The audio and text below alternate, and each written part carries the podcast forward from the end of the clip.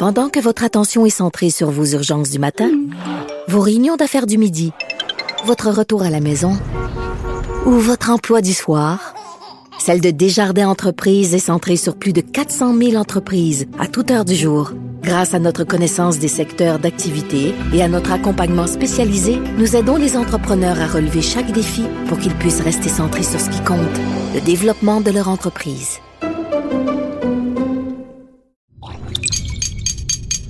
Cube Radio.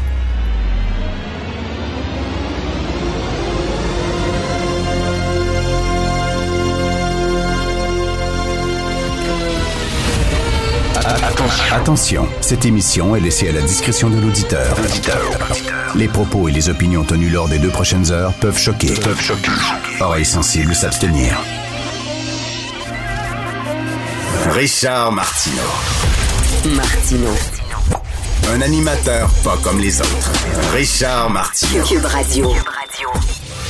Bonjour, bon lundi tout le monde. Merci d'écouter Cube Radio. Alors, euh, j'ai le droit, j'ai le droit, j'ai le droit de manifester. Oh, oui, tu as le droit de manifester parfaitement. J'ai le droit de dire que tu es un imbécile. C'est mon droit aussi parfaitement. Il y a des gens qui disent oh non, faut pas, faut pas les traiter d'imbéciles, ça ne fait pas avancer le débat. Puis il faut, il faut les écouter, il faut écouter ceux qui disent c'est c'est des imbéciles. Bon, regardez là. En Ontario, ça va pas très bien. Ici, ça va mieux qu'en Ontario. Pourquoi? Parce qu'on a des consignes plus sévères. Point final, bonjour, on tourne la page, on passe à autre chose. Puis c'est la fin. Les autres arrivent, grosse manifestation. C'est fini. On va se faire vacciner tout le monde, là. Été, c'est terminé. Tu sais, Kennedy qui disait, là, John F. Kennedy qui disait ne vous demandez pas ce que votre pays peut faire pour vous, mais ce que vous pouvez faire pour votre pays. C'est vraiment ça, là. Euh, c'est coupé en deux. Il y a des gens qui disent qu'est-ce que je peux faire pour mon pays? Qu'est-ce que moi je peux faire pour que mon pays puisse euh, venir à bout de cette crise? Pour que la majorité des gens puissent s'en sortir. Qu'est-ce que je peux faire, moi? Je suis prête là, à mettre l'épaule à la roue et tout ça. Il y a des gens qui vont travailler dans les CHSLD. Il y a des gens qui disent, moi, tiens, je lâche tout, je vais devenir préposé. Il y a des gens qui étaient à la retraite, une petite retraite tranquille, qui ont dit, non, moi, je vais aller travailler. Tout ce qu'on demande aux gens, c'est d'aller se faire vacciner, c'est tout. Prenez cinq minutes de votre temps. Ça va être ça, votre, votre acte de résistance. Ça va être ça, votre, votre contribution. Les autres disent, non, mais pas, mais pas tout ça. Fait que ça, c'est qu'est-ce que vous autres, vous pouvez faire pour moi. Puis il y a des gens, c'est qu'est-ce que moi je peux faire pour vous autres. Alors ces gens-là qui manifestaient, si j'ai le doigt, j'ai le doigt, puis tout ça. Puis, je sais pas si vous avez vu les pancartes aussi, je m'excuse, mais ça volait pas très haut.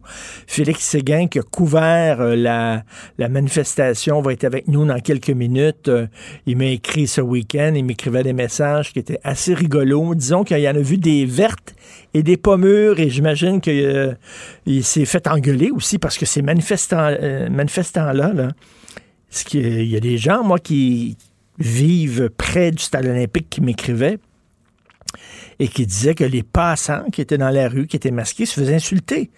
Se faisaient engueuler par ces gens-là parce que euh, tout un mouton. Ah oui, parce que les autres, là, c'est des woke. C'est comme les woke. C'est la même affaire. Les woke, c'est à gauche. Les autres sont plus à droite. C'est comme les autres, ils ont vu la lumière. Puis ça, nous autres, on est tous endormis, on est tous des moutons, on est tous des imbéciles, nous autres. Mais les autres, c'est des gens qui se tiennent debout pour la liberté. C'est très important. Tabarnouche. Et de voir des politiciens en train de courtiser cette clientèle-là. Et comme je disais à Pierre Nantel tantôt, c'est vraiment, tu es en train de scraper le fond du baril. De voir Maxime Bernier courtiser ces gens-là, de voir Éric Duhem courtiser ces gens-là. Un moment donné, on leur demande tout le temps, est-ce que vous êtes pour les coucous? Vous appuyez les coucous? Non, non, non. Tu sais, du, bout des lèvres. Non, mais vous savez qu'il y a des gens, c'est ça qu'ils vont nous dire, il y a des gens qui ont quand même, qui se posent des questions légitimes. Est-ce qu'on va pas trop loin, par exemple? Ben là, on vient de mettre le, couvre-feu à 9h30. là. Ça slack, là. On commence à parler peut-être d'ouvrir des terrasses cet été. Euh, c'est quoi le problème, là? Ça s'en va de mieux en mieux. Euh, et là, tu leur demandes de se distancer des coucous, puis ils veulent pas. Ils veulent pas se distancier. sais, du bout des lèvres. À un moment donné, toutes les causes, tu des faux amis, des faux amis. Par exemple, moi, j'ai souvent écrit et je vais écrire encore parce que c'est un sujet qui me tient à cœur sur l'islam radical. Mais pas, pas les musulmans, pas les arabes, l'islam radical. Bon, je vais écrire là-dessus, mais il y a tout le temps des tatas qui te lisent pas, puis qui disent Moi non plus, je n'aime pas les Arabes. Moi, je veux rien savoir des, des musulmans, puis qui veulent pas de mosquée. Puis tu Non, non, là, il faut que tu dises Attends une. Euh, tu me comprends mal. Là. T'es, t'es, toi, tu es un coucou et je veux rien savoir de toi. T'es pas dans ma gang. Il faut prendre ses distances envers les gens qui distorsionnent notre message ou qui euh, le, le, le, le, comprennent mal. Mais les Maxime Bernier de ce monde et les Éric Duhem de ce monde, ce serait le fun qu'ils prennent vraiment leur distance en disant, nous autres, là, les anti-vaccins, là, on les condamne. Non, non, c'est leur libre choix. C'est leur choix. Non, je suis désolé, mais en pandémie, là, c'est pas ton choix. C'est pas ton opinion, OK, là? C'est que quand tu te fais pas vacciner, tu mets tout le monde. Tu fragilises tous les gens autour de toi. C'est pas comme quelqu'un qui décide de fumer, quelqu'un qui décide de pas porter sa ceinture de sécurité. Ça ne regarde que toi. Mais là, te, pas te faire vacciner, c'est comme dire, oh, ben moi, j'ai le droit de conduire sous au volant. Non, parce que tu mets la santé des autres en danger. Je suis désolé, c'est pas une question de droit personnel. Et donc, je pense que ces politiciens-là qui courtisent cette clientèle-là pour se faire un fonds, pour se faire une base, en disant, bon, moi, tout amener ces coucous-là, ça va me faire une couple de milliers de personnes qui vont acheter leur carte de membre, puis après ça, je vais grandir mon parti à partir de là. Ils sont irresponsables. Il faut que tu dises à un moment donné, non, je m'excuse. Puis l'histoire sur le vaccin, c'est pas une question d'opinion. Ou la pandémie, c'est pas une question d'opinion. Quand tu dis, moi, je crois pas à la pandémie, c'est pas, c'est un fait. Tu sais, c'est pas une opinion, là. C'est un fait. Et là, la pandémie, le virus agit de telle et telle façon. Ça s'appelle la science. On s'en fout de ton opinion. Moi, je ne crois pas que les vaccins, on s'en torche, on s'en balance. C'est basé sur strictement rien. Bref, mais en tout cas, ils sont arrivés comme euh, alors que c'est en train de se terminer. Moi, moi je regardais cette, manif-là en disant, OK, j'aurais peut-être pu comprendre cette manif-là il y a six mois peut-être. Tu sais, mais là, la porte de sortie est là. On se fait vacciner. Les gens se font vacciner, ils vont, et sont contents de se faire vacciner. Puis les autres sortent en disant qu'on est tanné. Mais c'est parce que vous arrivez un peu tard, les amis. Le film Les Roses de Félix Rose, qui n'est pas en nomination pour rien au gala des prix du cinéma qui va avoir lieu le 6 juin prochain. Pas en nomination pour rien. Écoutez, c'est un documentaire qui a réussi à faire déplacer les gens en pleine pandémie, qui a tenu l'affiche pendant trois mois c'est quand même incroyable. Moi, quand je suis allé le voir en salle au musée du, euh, au cinéma du musée euh, euh, des Beaux-Arts, cinéma du musée, j'allais voir, c'était plein. C'était rempli et surtout des jeunes qui étaient là. Et à un moment donné, j'allais voir un film américain, une merde totale avec Russell, Russell Crowe. Je suis sorti dans le plein milieu du film tellement c'était mauvais. Et c'était à Longueuil.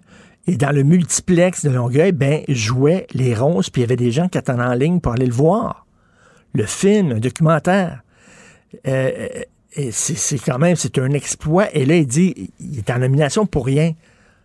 Je m'excuse, mais j'ai un problème avec ça. Est-ce que c'est le message politique du film qu'on voulait rien, on, craignait, on avait peur de ce message-là? Parce qu'il y a des gens qui ont dit que c'est un film pro-Felkis, ce qui est faux, ce qui est totalement faux. Félix Rose, qui est le fils de Paul Rose, euh, ne justifie pas, n'appuie pas euh, le FLQ, il explique. Il explique d'où vient le FLQ, pourquoi c'est arrivé, qu'est-ce qui s'est passé, et il montre comment vivaient les Canadiens français à l'époque. C'est un, film sociologique, ce n'est pas une apologie du terrorisme, absolument pas. C'est un film très responsable, et donc, euh, ben, c'est quoi, on n'a pas aimé le message politique, ou alors, parce que là, tu regardes les films en nomination, entre autres un meilleur documentaire, les films sur les Autochtones, les femmes, euh, un film sur les Ouïghours, les minorités racisées à, l'étranger. Tu dis, OK, OK, ben oui, ben oui. Les Roses, c'est un film sur les hommes blancs, québécois, francophones de l'époque qui est exploité. oh, c'est pas à mode, ça t'intéresse pas, hein? C'est pas intéressant, ça. Les hommes hétérosexuels blancs qui étaient exploités, qui travaillaient dans des shops. On s'en fout de ces gens-là. Non, non. On veut des films sur, des, sur les Autochtones. C'est correct, là. C'est bien correct qu'on fasse des films sur les minorités raciales, les minorités sexuelles. Très correct. Mais je veux dire, à un moment donné, là, c'est rendu, c'est quoi? C'est tabou de faire un film sur les Québécois. c'est comme euh, la loi 21, ah, c'est une loi, là. Ou la loi 101, des lois racistes. C'est raciste. Vraiment, les Québécois francophones, une gang de méchants racistes, c'est tout ça? Est-ce que nos institutions, est-ce que la gang derrière le gala Iris, qui est censé récompenser les meilleurs films du Québec, est-ce qu'ils ont avalé le Kool-Aid? Est-ce qu'ils ont bu le coulet? Est-ce qu'ils embarquent là-dedans, eux autres aussi, en disant Oh, c'est pas important, ça? Je suis désolé. C'est un film super important sur Oui, nous. N-O-U-S, nous, qui on était les Québécois dans les années 60. Et il y a plein de jeunes qui ne savaient pas à quel point que les Québécois étaient, oui, des nègres blancs d'Amérique. Je le dis, scandale. Il y a des gens qui vont saigner des oreilles en écoutant ça, mais c'est vrai. C'était les, les, les, les ouvriers francophones étaient traités comme de la merde, littéralement, des citoyens de seconde zone par leur patron anglophone. Et c'est bien de le rappeler et de le montrer. Mais là, sinon, il a pas, et moi, être Félix Rose, je serais flabbergasté. D'ailleurs, il l'est. Il a accordé une entrevue à Sophie à son émission, puis il comprend absolument pas comment ça se fait son film a été boudé. Quand tu dis tu pas une nomination, c'est quelque chose qui se passe, là. Il y a un mot qui s'est dit, là. En disant ce film-là, là, on va le tasser. Il est tabou. Pourquoi? parce qu'il parle du Québec. Puis il parle des Québécois francophones blancs. Ça, là, on n'en veut pas. On veut rien savoir de ça. Je trouve ça vraiment assez minable. Et euh, il faudrait peut-être rappeler aux gens, parce que là, ils disent, oui, il ne peut pas avoir le prix du public, c'est-à-dire le, film le plus populaire. Christy, c'était le film québécois le plus populaire cette année. Il peut pas avoir le, le, prix du public parce que ce prix-là est donné seulement au euh, long métrage de fiction et pas au long métrage documentaire. T'as il faudrait rappeler à ces gens-là que les documentaires, bien, ils ont le vent dans les voiles depuis de nombreuses années. On assiste un peu partout, euh, en France, aux États-Unis, ici, à un retour du documentaire. Il y a une soif du documentaire. Les gens euh, regardent des séries documentaires sur Netflix. Il s'en fait des documentaires très bons euh, de la part des Québécois. Québécois en produit une coupe là, que vous pouvez voir sur le site du Journal de Montréal. Et Félix en a fait. C'est comme, euh, c'est le retour du documentaire, mais nous, non, non, non. Prix du public ne peut pas être donné à un documentaire. Ta minute, là. La Palme d'Or, récemment à Cannes, il y a quelques années, a été donnée au, film de Michael Moore, euh, Fahrenheit 9-11, qui a gagné la Palme d'Or. Non, non, il y a quelque chose, il y a, anguille sur roche. Je suis désolé, si on ne donne pas, si on n'a aucune nomination, c'est une claque d'en face, il y a anguille sur roche. Tout ça, c'est exactement pour euh, la raison pour laquelle on n'a pas voulu euh, on n'a pas voulu donner le nom de Camille Lorrain. On a changé d'idée finalement. La ville de Montréal n'a pas voulu donner le nom de Camille Lorrain parce que c'était un homme blanc. That's it, that's all. C'est la seule chose qui explique pourquoi on a boudé ce film-là. Vous écoutez Martineau. Pendant que votre attention est centrée sur cette voix qui vous parle ici, ou encore là, tout près ici, très loin là-bas, Celle de Desjardins Entreprises est centrée sur plus de 400 000 entreprises partout autour de vous. Depuis plus de 120 ans, nos équipes dédiées accompagnent les entrepreneurs d'ici à chaque étape pour qu'ils puissent rester centrés sur ce qui compte, la croissance de leur entreprise. Si c'est vrai qu'on aime autant qu'on déteste, Martineau, c'est sûrement l'animateur le plus aimé au Québec. Vous écoutez Martineau. Cube Radio. Le, commentaire de Félix Séguin, un journaliste d'enquête pas comme les autres. Salut Félix, comment ça va?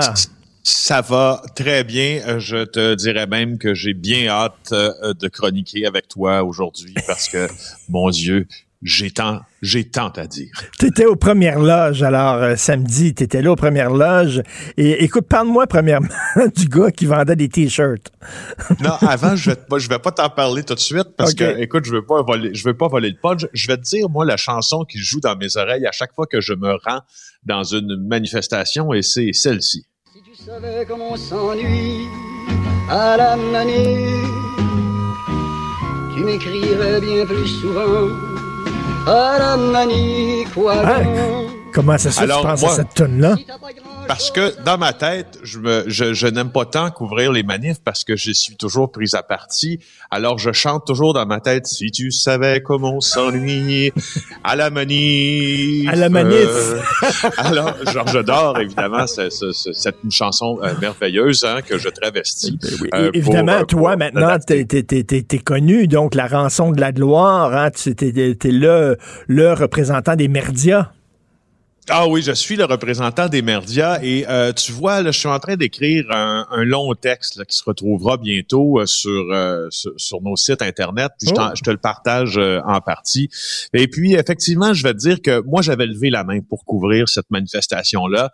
Jeudi, j'avais dit à mon boss, je vais être près du stade olympique à 11 heures tapante, mon vieux, je vais être là. Puis je vais, je vais aller aider mon collègue et mon ami Yves euh, Poirier qui euh, qui, mon Dieu, qui a, qui a donné hein, depuis quelques mois là, Ben en oui, matière de ben oui. manifestation. euh, et puis là, Yves me texte en disant Mets ta visière, mon chum. Alors, au sens figuré, mon Richard, j'ai mis ma visière.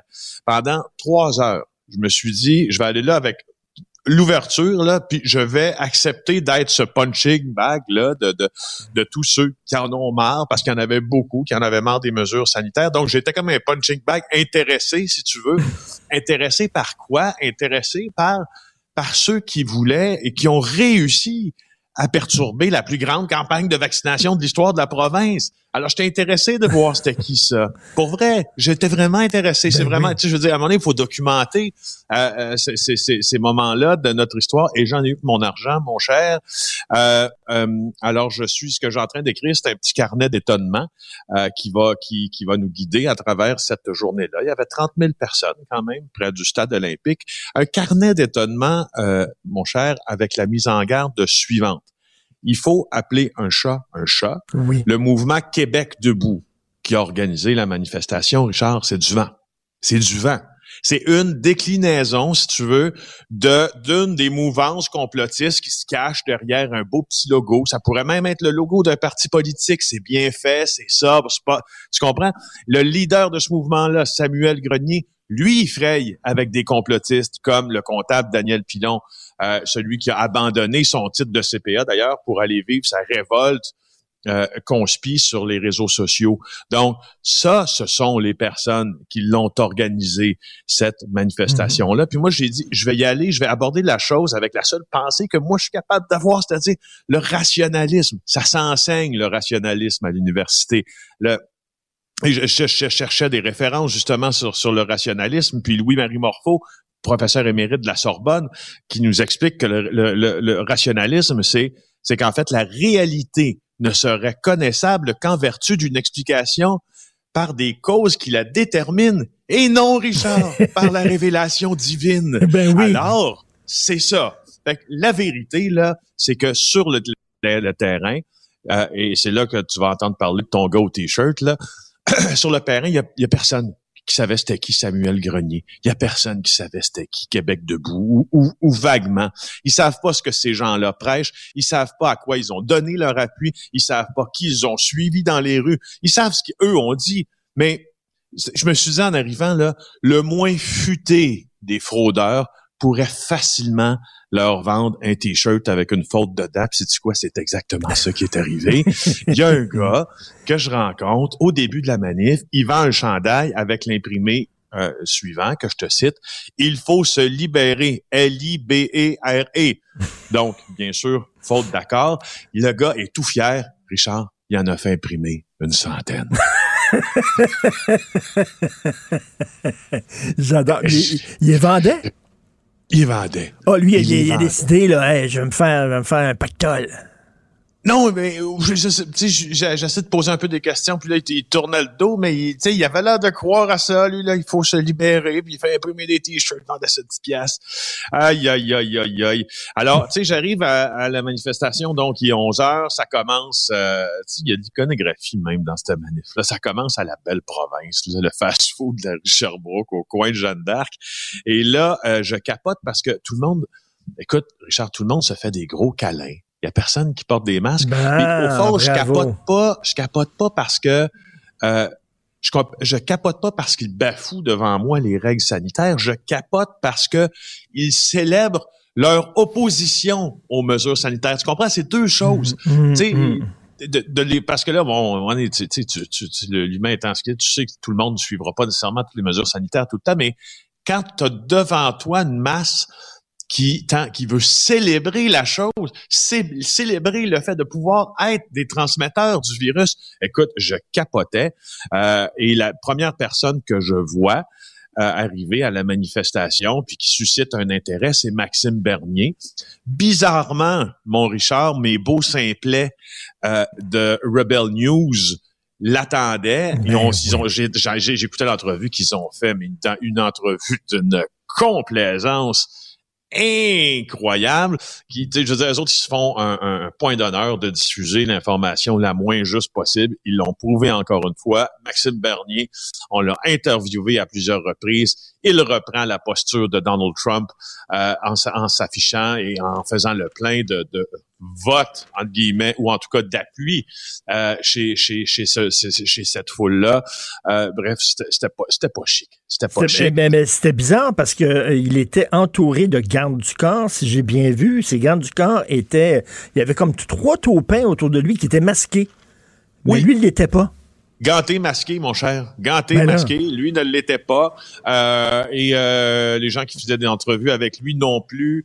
Euh, et c'était accolade, poignée de main. Câlin, franchement, ça, ça commençait comme ça. Alors, la manif n'est même pas encore commencé. Il y a à peu près 11h45. Puis là, il y a des gens qui... Il y a des, il y a des euh, euh, policiers qui demandent à des gens là, de, de porter le masque, qui contreviennent aux mesures sanitaires, tout ça. Et là, ils ont la bonne idée de s'interposer entre la police et l'arrestation. Qu'est-ce que c'est ça? C'est une entrave au travail des policiers. C'est un chef d'accusation qui peut être euh, criminel et qui peut t'amener devant le palais de justice. Et là, ça commence à scander nazi Ah. et dictature. Et bien sûr, nazi, dictature, Richard. Alors, tu réalises-tu que la manif n'est pas commencée et Mais voyons. la loi de. Goodwin s'est appliquée, la marche n'est pas encore commencée. Nazi et dictature. Tu sais, Ouais. euh, Il faudrait leur apprendre que dans une dictature, ben, une manifestation comme ça, elle est réprimée, t'es emprisonné et jeté en prison. C'est pas une dictature, en tout cas, n'importe C'est quoi. ça. C'est ça. Et donc, Ouais. et- et ça a l'air qu'ils étaient agressifs vis-à-vis les passants qui, eux autres, portaient le masque. Oui, il demandait aux passants d'enlever leur masque, il les traitait de moutons, il les traitait de tous les noms. Puis là, à un moment donné, ben moi, j'ai décidé de, euh, de, suivre cette foule-là qui, qui était composée vraiment là d'enfants, de familles, de vieillards, d'ados. Il y avait, il y a- et là, je me suis dit, euh, il faut, faut quand même se dire une chose. On est devant une masse critique. On est devant une masse critique qui ne suit pas, euh, qui ne sait pas qui ils suivent, mais c'est une masse critique. Quand même, c'est l'expression 30 000 personnes dans la rue de bien plus de gens qui pensent la même chose dans leur salon. Alors, je me mets en route dans le cortège et là, à un moment donné, je me fais prendre à partie. Euh, et là, euh, et, et- euh, tu sais, j'en ai tellement à te raconter là-dessus. Là, je vais continuer demain si tu veux. Ben oui, oh oui, oh oui, oui, c'est sûr demain. je, je conclus en, ben, en disant que là, écoute, les gens commencent à dire hey, le merdia, Félix Ben. Séguin, tu sais, puis- et, et là, la, la chose qui commence à scander, c'est caca, caca, caca. Alors, Euh, ça, c'est, moi, ça, c'est un, un sacré argument quand même. Là, là, tu veux débattre avec même, des gens hein. comme ça. Là. quand même, quand même. tout Alors, un euh, argumentaire. C'est ça, c'est ça. Alors moi, euh, euh, dimanche matin, euh, euh, après ça, Richard, j'ai eu une, une discussion euh, avec mes filles sur la rationalité. Euh, j'ai reparlé à mes filles des livres, des documentaires, de l'école, des langues, des voyages, de la musique. En clair, je leur ai parlé des connaissances qui font Oui. de nous quoi, Richard? Des gens rationnels. Et sais-tu quoi? Ces gens rationnels ont souvent tendance à pas traiter les autres de gros caca devant 30 000 personnes. Pourquoi? Parce qu'ils ne se retrouveront jamais dans une manif sûr. qui mais- défie justement toutes les connaissances scientifiques. Et on continue Voilà. ça absolument demain, Félix. Merci beaucoup. Bonne journée. Salut. Bonne journée. Pour une écoute en tout temps, ce commentaire de Félix Séguin est maintenant disponible dans la section balado de l'application et du site cube.radio. Tout comme sa série balado Narcos PQ, qui dresse un portrait de l'industrie criminelle à travers des entrevues avec de vrais narcotrafiquants. Cube Radio. Cube Radio. En direct à LCN. On retrouve Richard Martineau à Cube Radio. Bonjour, Richard. Bonjour, Cindy. Je te lisais encore là, tantôt dans le journal, t'en as gros sur le cœur concernant la manifestation de samedi. Écoute, ils ont quand même perturbé là, une des plus grandes campagnes de vaccination de l'histoire du Québec. On leur a demandé poliment à ces gens-là de commencer leur manifestation ailleurs qu'au stade olympique. Hein, on le sait, on a dû déplacer là, euh, des gens qui devaient se faire vacciner au stade olympique. Finalement, on a déplacé les rendez-vous ailleurs dans une autre clinique. Alors, ça commence très mal. Euh, je parlais tantôt avec euh, Félix Séguin, qui était présent sur place, bien sûr. Les gens scandaient dictature, nazi, caca, euh, s'en prenait aux passants qui étaient masqués en les traitant de moutons. Après ça, ces gens-là nous demandent qu'on les respecte. Absolument pas. Je ne les respecte pas du tout. Et euh, là, on dit, oui, mais c'est notre opinion. On a le droit d'exprimer notre opinion. Sur la science, il n'y a pas d'opinion, il y a des faits. Je veux dire, ton opinion sur les lois de la gravité, je m'en fous. Elle existe, la loi de la gravité. C'est un fait scientifique. On connaît maintenant comment le virus fonctionne. Pourquoi ça va mieux au Québec qu'en Ontario? Parce que nous avons des consignes sanitaires qui sont plus sévères. Pourquoi c'est le bordel en Inde? Parce que le gouvernement là-bas a levé les consignes sanitaires, les mesures sanitaires, alors qu'il y avait un variant qui était particulièrement contagieux. Et on sait ce qui est arrivé. C'est le foutu bordel. Donc, ces gens-là, se foutent royalement des autres. Et moi, Cindy, le bon, qui manifeste, c'est une chose. Mais on a toutes les raisons du monde à croire que ces gens-là, chez eux, ne respectent absolument pas les mesures sanitaires, s'en balancent totalement. Et ça, c'est nous, nous, nous tous qui le mettent en danger. Cindy, ma fille travaille dans une boulangerie depuis quelque temps. Et ce week-end, il y a des gens qui allaient là et qui demandaient euh, des commandes pour 25 croissants et 8 baguettes. Je m'excuse, mais quand tu as 25 croissants et 8 baguettes, c'est que tu es en train d'organiser un brunch. OK? Il faisait pas super chaud ce week-end, donc on s'entend qu'ils brunchaient certainement pas dans des parcs. Alors, ces gens-là mettent toutes nous autres même, là. Je trouve ça incroyable. Et surtout, on s'en sort, Cindy. Les gens se on font. Voit le bout, là. Ben oui, on voit le bout, on voit la lumière au fond du tunnel. Les gens, là, sont, se font vacciner. Et bientôt, on va avoir une dose tout le monde. Après ça, deux doses. Et c'est terminé. On dirait que ces gens-là s'ennuient de la pandémie et voudraient que les cas, le nombre de cas repartent à la hausse et que là, ben, ça dure encore quelques semaines de plus. Je veux dire, vraiment, là, c'est ces gens-là qui font que peut-être ça va durer plus longtemps que prévu, que ce que ça devrait durer. Je ne comprends pas, ça ne me rentre pas dans la tête. Mais bref, ces gens-là demandent qu'on les respecte. Je suis désolé, mais j'ai pas énormément de respect. Et de voir que des politiciens, dont Maxime Bernier, qui courtisent cette clientèle-là de façon absolument ignoble, je trouve ça, t'es rendu vraiment à scraper le fond de la canisse. Désolé.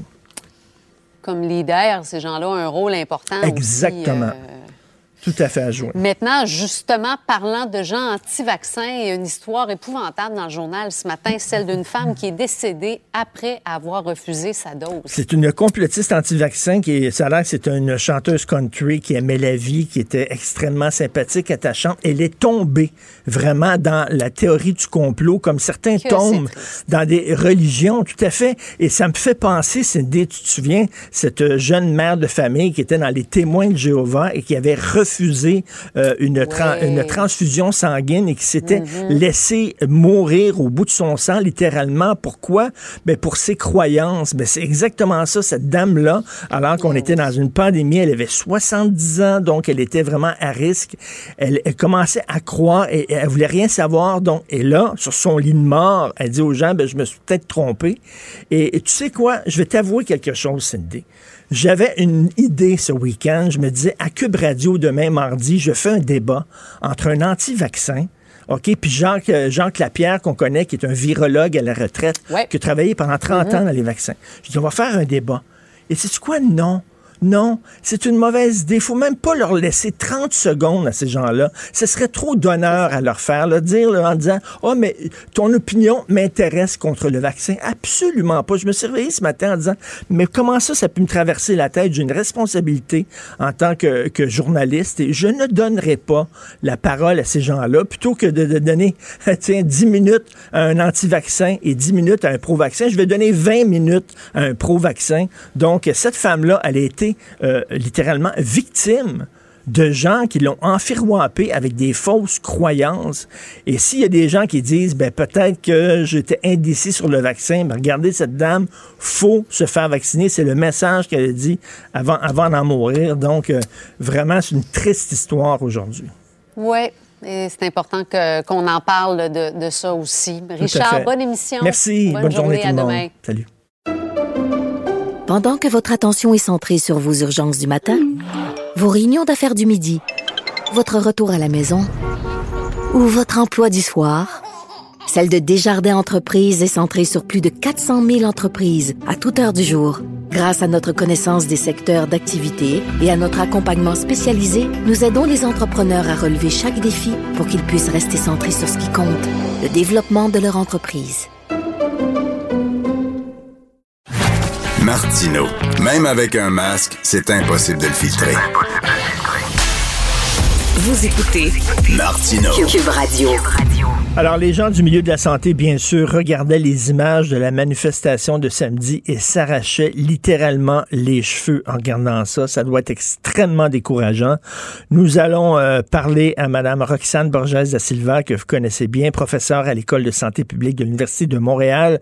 Bonjour, Madame da Silva. Bonjour, Monsieur Martineau. J'imagine, je sais pas, être à votre place, quelqu'un qui travaille dans le milieu de la santé, j'aurais été mon bord des larmes en regardant ça. Mais c'est sûr que c'est très dur pour euh, tous les travailleurs de la santé qui euh, qui se démènent et qui travaillent très fort et qui font même du temps supplémentaire obligatoire pour euh, subvenir aux besoins des patients et de voir ces, ces gens-là qui en fait ne sont animés que par leur intérêt individuel et pas du tout par le bien-être collectif ou le bien commun. C'est c'est comme se prendre une claque dans la figure, si je peux dire, pour ces gens-là qui travaillent très fort. Oui, tout à fait. Il y a deux façons de voir ça. Il y a la, façon euh, pessimiste en disant 30 000 personnes, c'est énorme quand même, c'est beaucoup.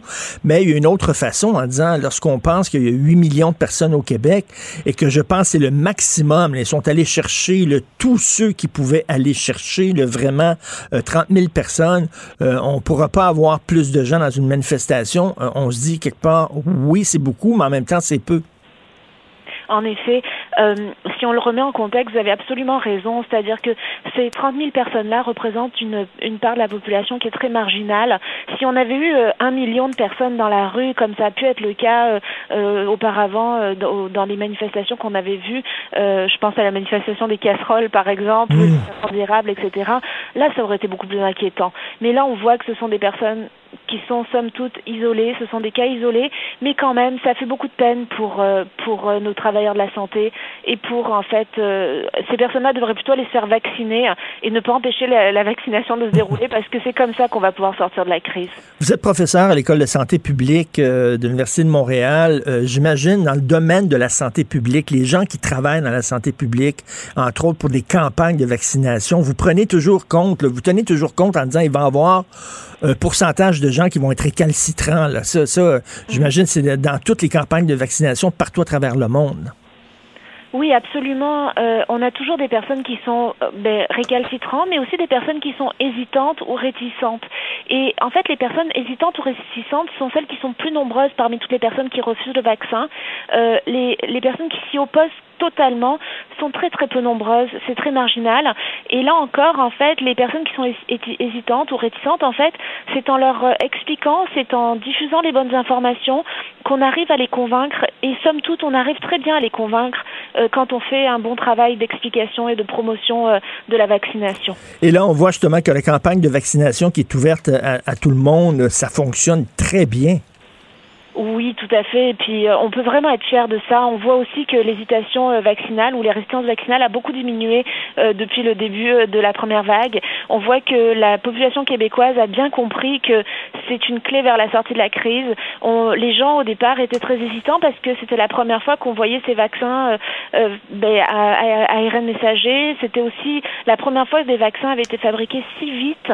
Et donc, mmh. ça pouvait entraîner de l'hésitation. Mais les gens voyaient bien que maintenant, ça ça fonctionne très bien, qu'il y a très peu d'effets indésirables ou d'effets secondaires et qu'ils réalisent qu'on a plus le choix si on veut revenir à une vie normale. Et il y a quelque chose de profondément ridicule dans cette manifestation-là, Madame Da Silva, c'est que ce sont des gens qui sont tannés euh, des, des, consignes euh, sanitaires. Puis là-dessus, je peux les comprendre. Je suis tanné moi aussi, la même chose. Mais justement, euh, si on ne respecte pas les mesures sanitaires, ben les, il va y avoir une hausse des cas.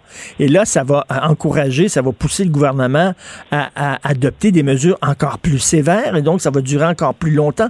Ces gens-là, finalement, se tirent dans le pied, là. Mais en effet, en fait, euh, ces gens-là ressentent une atteinte à leur liberté individuelle en, leur, en se faisant imposer le port du masque, par exemple. Mais il faut savoir en fait que le, port du masque, c'est une action individuelle, mais qui a un effet sur le collectif. Donc, si par exemple une personne décide d'avoir une action individuelle qui va avoir que d'effet sur lui-même, un effet négatif que sur, sur elle-même, c'est bien correct. Euh, là, on ne va pas la restreindre et on va pas l'empêcher, par exemple, je sais pas moi, de faire une quelque chose qui va lui nuire à elle-même seulement. Mais là, en fait, malheureusement, le port du masque est une action individuelle qui a un effet sur le bien-être collectif. Et si on a beaucoup de personnes qui refusent de porter le masque, on peut se retrouver à avoir une contamination qui augmente dans la communauté.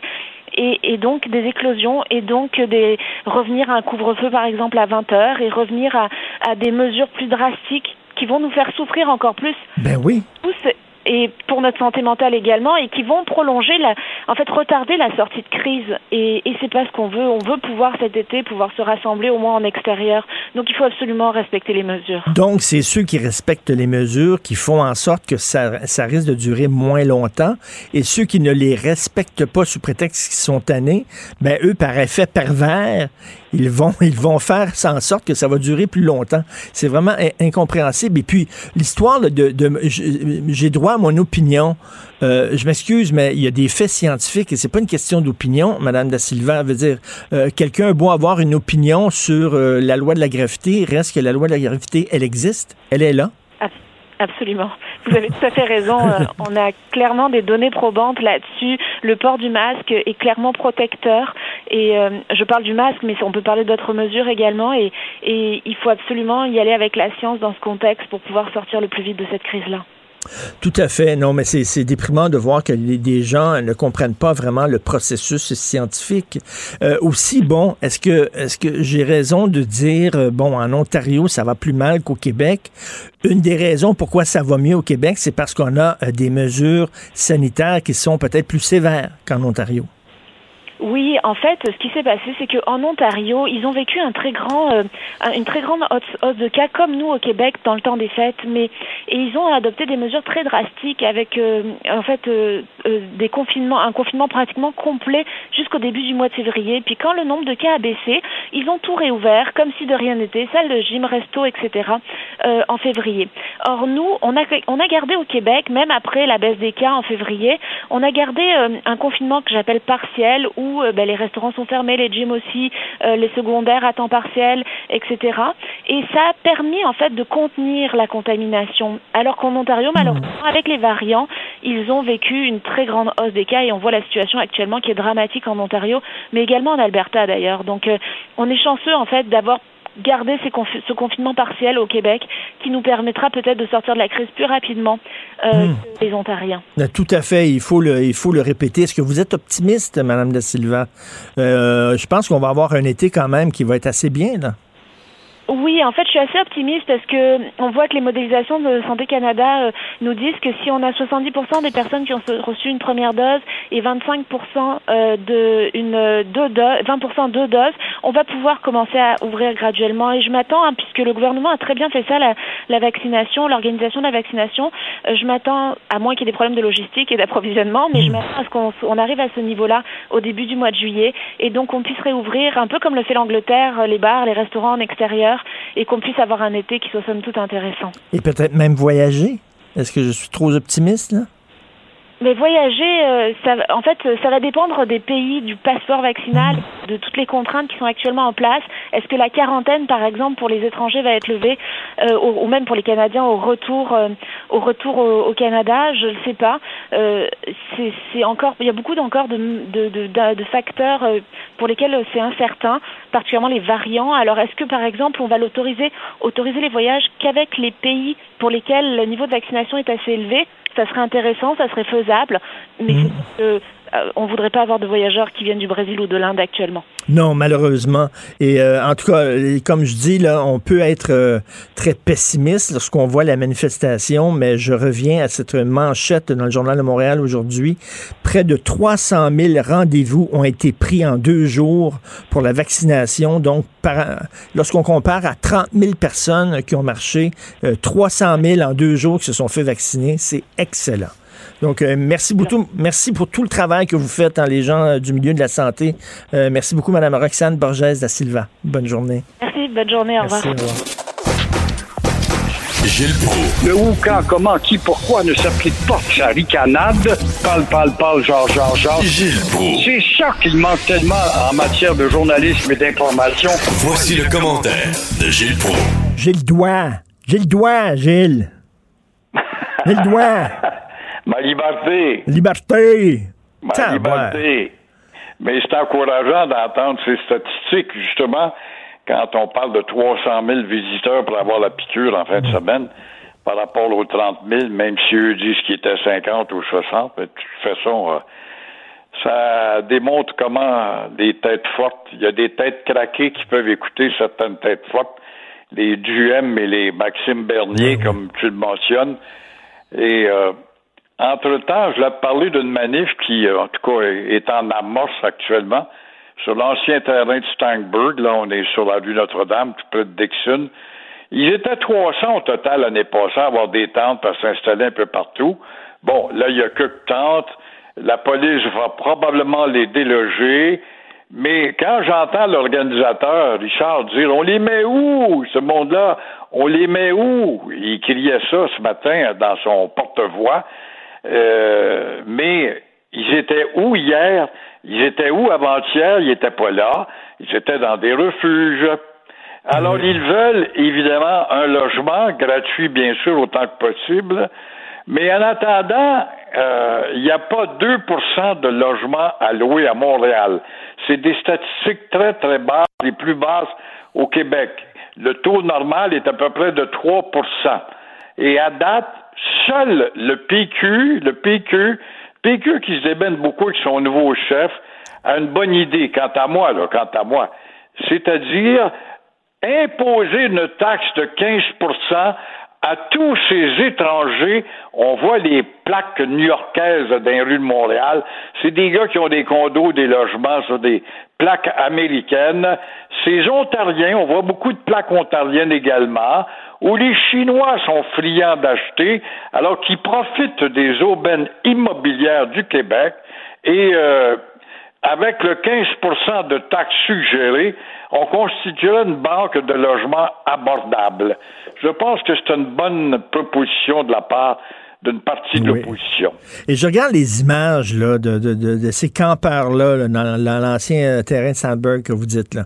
Euh, je, je comprends qu'il y a des sans-abri qui ont de la difficulté, bon, qui ont besoin d'un logement, mais je regarde ces gens-là, c'est-tu vraiment des sans-abri ou c'est des...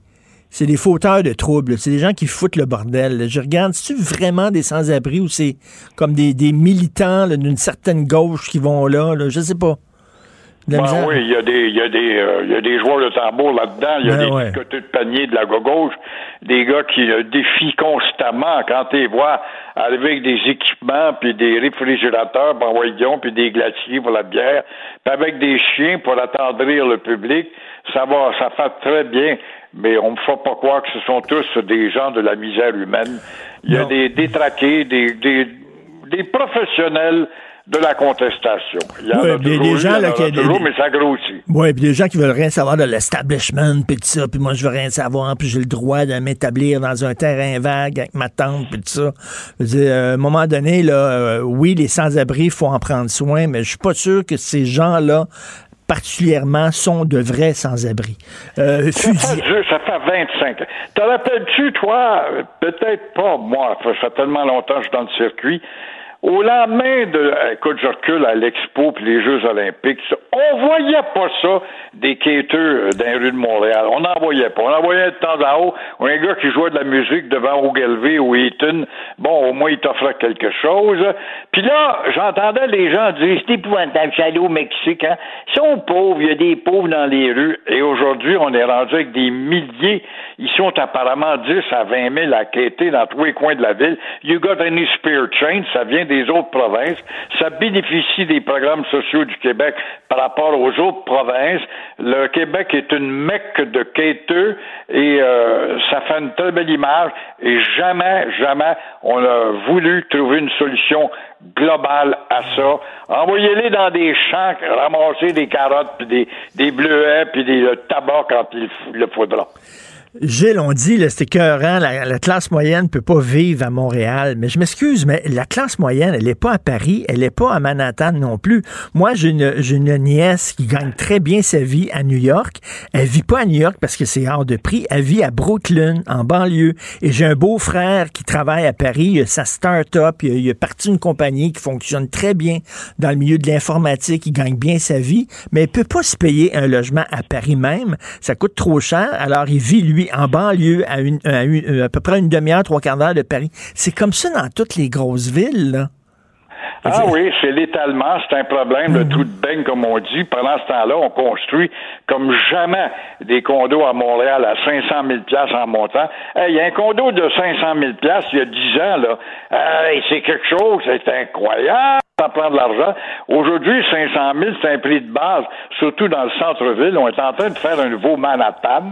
Alors, qu'est-ce que ça crée? Ça crée aussi un étalement. La banlieue va se rendre à Granby si ça continue.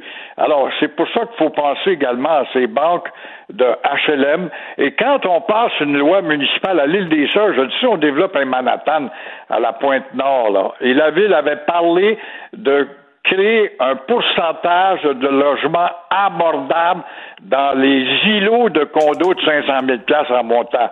Oh ben là, là, tu aurais dû voir le rouge pétage, les snobs et les parvenus avec leur Jaguar, leur Mercedes, qui veulent pas avoir un gars, évidemment, avec euh, une Lada à la porte dans le même édifice. C'est un maudit problème social, mais il faut augmenter. Je pense que l'idée du PQ est pas mauvaise. 15 mm. de taxes, là, l'étranger. T'aimes ça profiter de nos aubaines? On a l'immobilier moins cher au Canada par rapport à Toronto et Vancouver. Bon, ben avec le 15% on va faire une bande de construction de logements abordables. il y a un autre problème aussi, c'est euh, les fusillades à Montréal. Les? Les ah fusillades. Oui, c'est incroyable, ben oui. Alors, les fusillades euh, doivent être un enjeu électoral à la ville. Les élections ont lieu cet automne. Et à l'hiver des Prairies, un quartier western un peu, on se croirait au Texas, euh, on se tire dessus. Des pif paf pouf, on entend. Et euh, ça s'explique évidemment par la concentration d'individus dans des ghettos et dans des ghettos, on fait germer la haine, puis la vengeance, puis la contestation aussi. Et bien sûr, il y aura toujours des mémères parmi ce monde-là là, qui veulent résoudre le problème spontané. Une femme, bon, j'ai reçu une balle dans ma vitre de mon salon. C'est vrai, elle a toutes les raisons du monde mais euh, les mémés vont nous dire qu'il faudrait avoir plus d'argent. On a donné un million et demi à la police pour créer une police qui va aller jaser avec sa garcette dans les quartiers jaser. Ça donne rien, c'est pas assez. Mais si la police, si la police remontait la filière des jeunes jusqu'à où tu as acheté ta carabine, ton revolver, alors, tous les coups, tirer dans une réserve où le beau Martin Cochon du Parti libéral fédéral, qui a eu un beau mandat, lui, d'entreposage des armes, qui nous avait enjoint à entreposer les armes, n'a pas touché aux vaches sacrées. Alors, en attendant, continuer de faire du genre, genre, parle, parle. Et Gilles, je reviens là, sur les logements sociaux. Denis Coderre là, qui fait le tour, là, puis qui va voir les pauvres, bien sûr, parce que là, il a besoin de vote, fait qu'il s'y intéresse. Là. Mais qu'est-ce qu'il a fait, lui, pour les logements sociaux quand il était maire de Montréal? Quelles sont les législations, les règlements municipaux qu'il a passés pour dire oui, c'est bien beau un îlot, puis on va construire une forêt d'édifices ici avec des condos, mais à l'intérieur de ça, Monsieur l'entrepreneur, ça te coûte combien construire un condo? Ça te coûte 150, 200 000. Tu le vends 500 000, tu deviens multimillionnaire au bout de quelques temps comme constructeur. Ça te coûte combien le, minimum? Est-ce qu'on pourrait pas tordre le bras des entrepreneurs? Quand tu viens voir la ville de Montréal, il y a un terrain là, on aimerait ça développer, faire du développement, ça c'est à la mode, ça pogne en maudit le développement, tu te fais élire. Moi, je m'occuper du développement puis de l'économie, qui est contre ça? Alors là, ça coûte combien construire un condo, toi là, le constructeur? Ça te coûte à peu près de tes poches à toi, là. 150, 200 000, tu le vends 500 000. Bon, ben, à 200 000, tu vas trouver le moyen d'en construire X quantité et euh, ce sera des gens qui iront, où la ville va apporter sa subvention après, mais ce sera des gens de bourse de, de moins de 75 000 qui pourront aller vivre là, par exemple. Parce que un de ses, une de ses promesses dans son programme, c'est de construire des tours qui vont plus haut que le Mont-Royal. Euh, c'est interdit. Lui, il veut changer la loi, donc des, des tours qui vont encore plus haut que le Mont-Royal. Mais ça va être des quoi? Ça va être des tours à condo. Ça, c'est épouvantable. Heureusement qu'il y a eu Jean Drapeau qui a. Mais c'est un règlement. Un règlement n'est pas une loi. Une municipalité, c'est une mm. administration, n'est pas un gouvernement. Mais Jean Drapeau avait passé un règlement qu'on ne devait pas construire des tours qui cacheraient le Mont-Royal. Il y en a, il y en a une tour de 60 étages qui s'en vient, là, mais quand même au niveau de la rue Notre-Dame. Donc, on est en bas, on est en bas de la colline, parce que quand tu montes Place Ville-Marie, tu commences à monter vers la montagne, et là, rendu sur René Lévesque, Georges Galette, tu fais un 60 états, tu caches le Mont-Royal. C'est un charme, c'est une beauté visuelle et esthétique de voir le Mont-Royal. C'est la seule originalité qu'on a à Montréal. Alors, je comprends pas Coder qui pense pas plus loin que son bout d'idée, à savoir qu'on doit construire des tours qui vont atteindre des, sommets new-yorkais. Je regrette. Si tu veux faire du new-yorkais, va-t'en dans l'Est. L'Est a besoin d'être développé. Mais ne nous cache pas le Mont-Royal. Et lui, il était mal à Montréal pendant qu'on construisait des, tours à condos euh, à Griffintown. Puis, à ce que je sache, il n'a rien dit euh, là-dessus, euh, Denis Coderre. Merci beaucoup, Gilles. On se reparle demain. Bonne journée. Oui, merci. Au revoir. Pendant que votre attention est centrée sur vos urgences du matin, vos réunions d'affaires du midi, votre retour à la maison ou votre emploi du soir, celle de Desjardins Entreprises est centrée sur plus de 400 000 entreprises à toute heure du jour. Grâce à notre connaissance des secteurs d'activité et à notre accompagnement spécialisé, nous aidons les entrepreneurs à relever chaque défi pour qu'ils puissent rester centrés sur ce qui compte, le développement de leur entreprise. Martineau, il n'y a pas le temps pour la controverse. Il a jamais coulé l'eau sous les ponts. C'est lui qui la verse. Vous écoutez Martino Cube Radio. Alors, comme vous le savez, Québec songe à déjudiciariser la possession simple de drogue. Nous allons parler avec M. Louis Letellier de Saint-Just. Il est avocat en droit de la santé, cofondateur et président de Cactus Montréal et membre du conseil de l'Association des intervenants en dépendance du Québec. Bonjour, M. Saint-Just. Bonjour, M. Martineau. Alors, je dis, monsieur. Je, je, dois, si vous me permettez, je, suis un peu étonné de votre euh, de votre ouverture en disant que Québec songe à décriminaliser. Euh, c'est pas du tout le cas. C'est le Canada qui songe à déjudiciariser. Ah, le Canada qui songe à décriminaliser. Est-ce que ce serait une bonne idée pour vous? Bon, alors, on, reviendra au Québec tout à l'heure, là, parce que euh, il y, a, des réticences de ce côté-là, mais euh, est-ce que ça serait une bonne chose? Écoutez, je pense que la question, euh, la, question était sur toutes les lèvres, et on attendait une, une démarche de la part du gouvernement fédéral en réponse, évidemment, à la grande crise des opioïdes, une crise dans la crise, et elle est venue. Elle est venue pas nécessairement de façon euh, inattendue, mais beaucoup plus rapidement que ce qu'on pouvait, euh, ce qu'on pouvait attendre. Alors, est-ce que c'est une bonne chose que d'arriver avec une loi, un projet de loi qui ne décriminalise pas? Puis là, il faut peut-être faire la distinction pour les auditeurs entre bon, légalisation, décriminalisation ou déjudiciarisation. Ici, on n'est pas dans un contexte de décriminalisation, c'est-à-dire où on retire l'infraction, la sanction d'une infraction euh, pénale pour la remplacer par euh, des sanctions administratives. Alors ici, on est vraiment dans un contexte de déjudiciarisation où la sanction demeure, la sanction par exemple pour la possession simple de drogue, de toutes les drogues, la sanction demeure. Ah oui. Qui change. Ah oui, la sanction. Et c'est ça la différence. Hmm. On est dans un contexte de déjudiciarisation et non pas de décriminalisation. Alors, on, maintient quand même l'infraction et la sanction possible. Par contre, cette sanction pénale, c'est la dernière alternative possible pour les procureurs euh, et les tribunaux, évidemment. Et ça, le projet de loi le reconnaît de façon très claire. Et ça, c'est quand même euh, une première au Canada où vous avez un projet de loi qui euh, répond clairement à la réalité. C'est-à-dire, on reconnaît que la consommation problématique, parce qu'il y a une consommation qui ne l'est pas de drogue, mais il y a une consommation qui peut être problématique, mais que cette consommation problématique doit être abordée d'abord comme un enjeu social et un enjeu de société, ne doit pas être abordée comme un enjeu criminel. Et ça, c'est écrit noir sur blanc dans le projet de loi, ce qui est quand même euh, une avancée euh, assez exceptionnelle. Et vous parlez de... Euh, la vérité. Est-ce que je suis satisfait comme observateur, mais aussi comme comme activiste? On aurait préféré bien sûr une décriminalisation complète avec des mesures de soutien.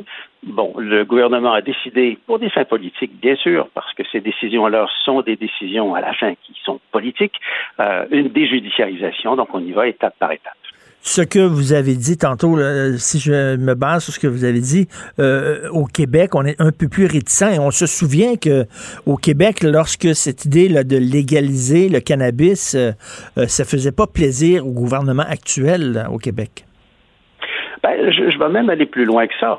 Euh, bon, quand le gouvernement canadien est arrivé, c'était une promesse électorale du gouvernement Trudeau. On est allé quand même sur les chapeaux de roue avec une commission spéciale qui a fait un excellent travail. Puis vous savez, c'est pas la première fois qu'on a des commissions euh, royales ou des commissions sénatoriales. On pense à la commission Ledin à la fin des années 60. On pense à la commission euh, Nolin euh, au début des années 2000, qui ont toutes les deux, euh, à des années euh, quand même de distance, toutes les deux recommander la légalisation du cannabis, par exemple. Mais on a dû attendre en 2018 pour que ça se fasse. Le gouvernement libéral québécois de l'époque, comme la plupart des gouvernements provinciaux n'étaient pas nécessairement heureux de se faire pelleter dans leur cours certaines responsabilités liées à la loi canadienne sur le cannabis. Et je dois dire que le gouvernement libéral de l'époque, au Québec, a fait un excellent travail. Ils ont fait une consultation publique, une consultation d'experts pour prendre des décisions euh, basées sur des faits, basées sur des données probantes et aussi avec une opinion très, très fondée euh, issue de la santé publique. Alors aujourd'hui, il n'y a plus personne qui, euh, qui ignore ce que fait et quel est le poids de la santé publique, ben, en 2018, 2017, là, quand on a sondé la santé publique, l'Institut national de santé publique, par exemple, est sorti avec un rapport en 2016, très fouillé, avec plusieurs recommandations, des inquiétudes aussi, mais le gouvernement a fait un choix. La CAQ est arrivée, c'était une promesse aussi électorale, et c'est son projet de loi 2, où on est revenu tout de suite en disant, ça ne sera pas 18, ça va être 21 ans. C'est mmh. assez controversé, et bon, on verra euh, quels seront les, les, les, succès ou les insuccès de ce choix-là. Mais euh, il y a fort, euh, fort à parier que on a plutôt répondu à une base électorale. Quand je vous dis que ce sont des décisions politiques, on en a un, un excellent exemple. Tout à fait. Lorsqu'on l'a légalisé, lorsqu'on a pris la décision fédérale de légaliser le pot, on disait, bon, on va prendre une, une partie des, des profits, là, euh, de mhm. l'argent que ça, ça retourne à l'État euh, pour mettre ça dans la prévention, dans l'éducation et tout ça. Est-ce que, est-ce que vraiment euh, c'est le cas? Est-ce qu'on le fait, ça? Ben oui, ça se fait. Ça se fait. Est-ce que ça se fait de façon optimale à la grande satisfaction des organismes qui sont supposés recevoir euh, ces sommes? Bon, je pense qu'il faut euh, la, la, la, SQDC, par exemple, pour prétendre qu'on redonne euh, sa, sa, juste part au milieu communautaire. Écoutez, sans, je, ne veux pas être alarmiste, mais je pense que ça se fait de façon suffisamment satisfaisante. ce n'est pas, c'était pas seulement qu'un écran de fumée, c'est dans la loi, c'est une obligation du gouvernement, c'est une obligation de ces de ces entités que sont la SQDC et la SAQ d'ailleurs. Hein. ils ont ils ont les mêmes obligations. Euh, et euh, au niveau, bon, si je veux revenir à la question de la décriminalisation ou la déjudiciarisation, je pense que c'est le sujet dont on souhaite parler ce matin, euh, la déjudiciarisation de toutes les drogues. Bon, est-ce qu'on aura un projet de loi qui va évoluer avant la déclaration, avant le, lancement des prochaines élections fédérales? Euh, possiblement, euh, le comité euh, judiciaire de la Chambre des communes doit se réunir prochainement pour, on est en deuxième lecture, c'est un projet de loi qui va cheminer. ce qu'on souhaite, c'est que le projet de loi change, que son contenu soit beaucoup plus précis qu'il ne l'est maintenant au niveau de la manière dont les policiers vont intervenir et de la manière dont les procureurs et les tribunaux vont être saisis ultimement de situations où il y aura une possibilité d'imposer une sanction pour quelqu'un qui aurait été pris euh, avec une possession simple de drogue. Mais, oui, allez-y. Mais, quelqu'un qui a, par exemple, de, la cocaïne sur lui euh, pour son usage personnel.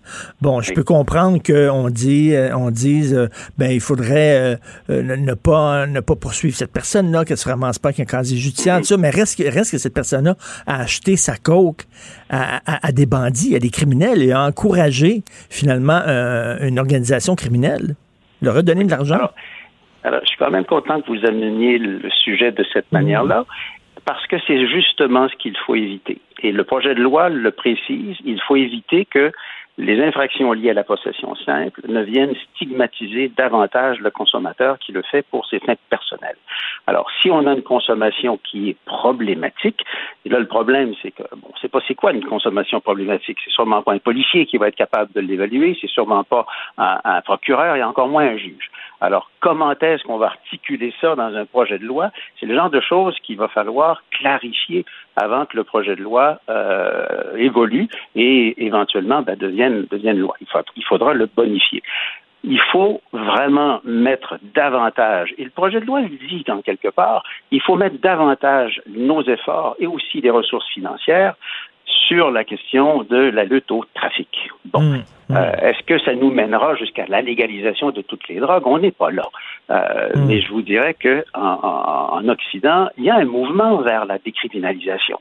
Regardez ce qui s'est fait euh, à l'automne dernier en Oregon, le premier État américain suite à un référendum qui va avec une décriminalisation de toutes les drogues, avec un programme quand même assez costaud, avec la, mise en place de systèmes de santé spécifiques pour la consommation problématique.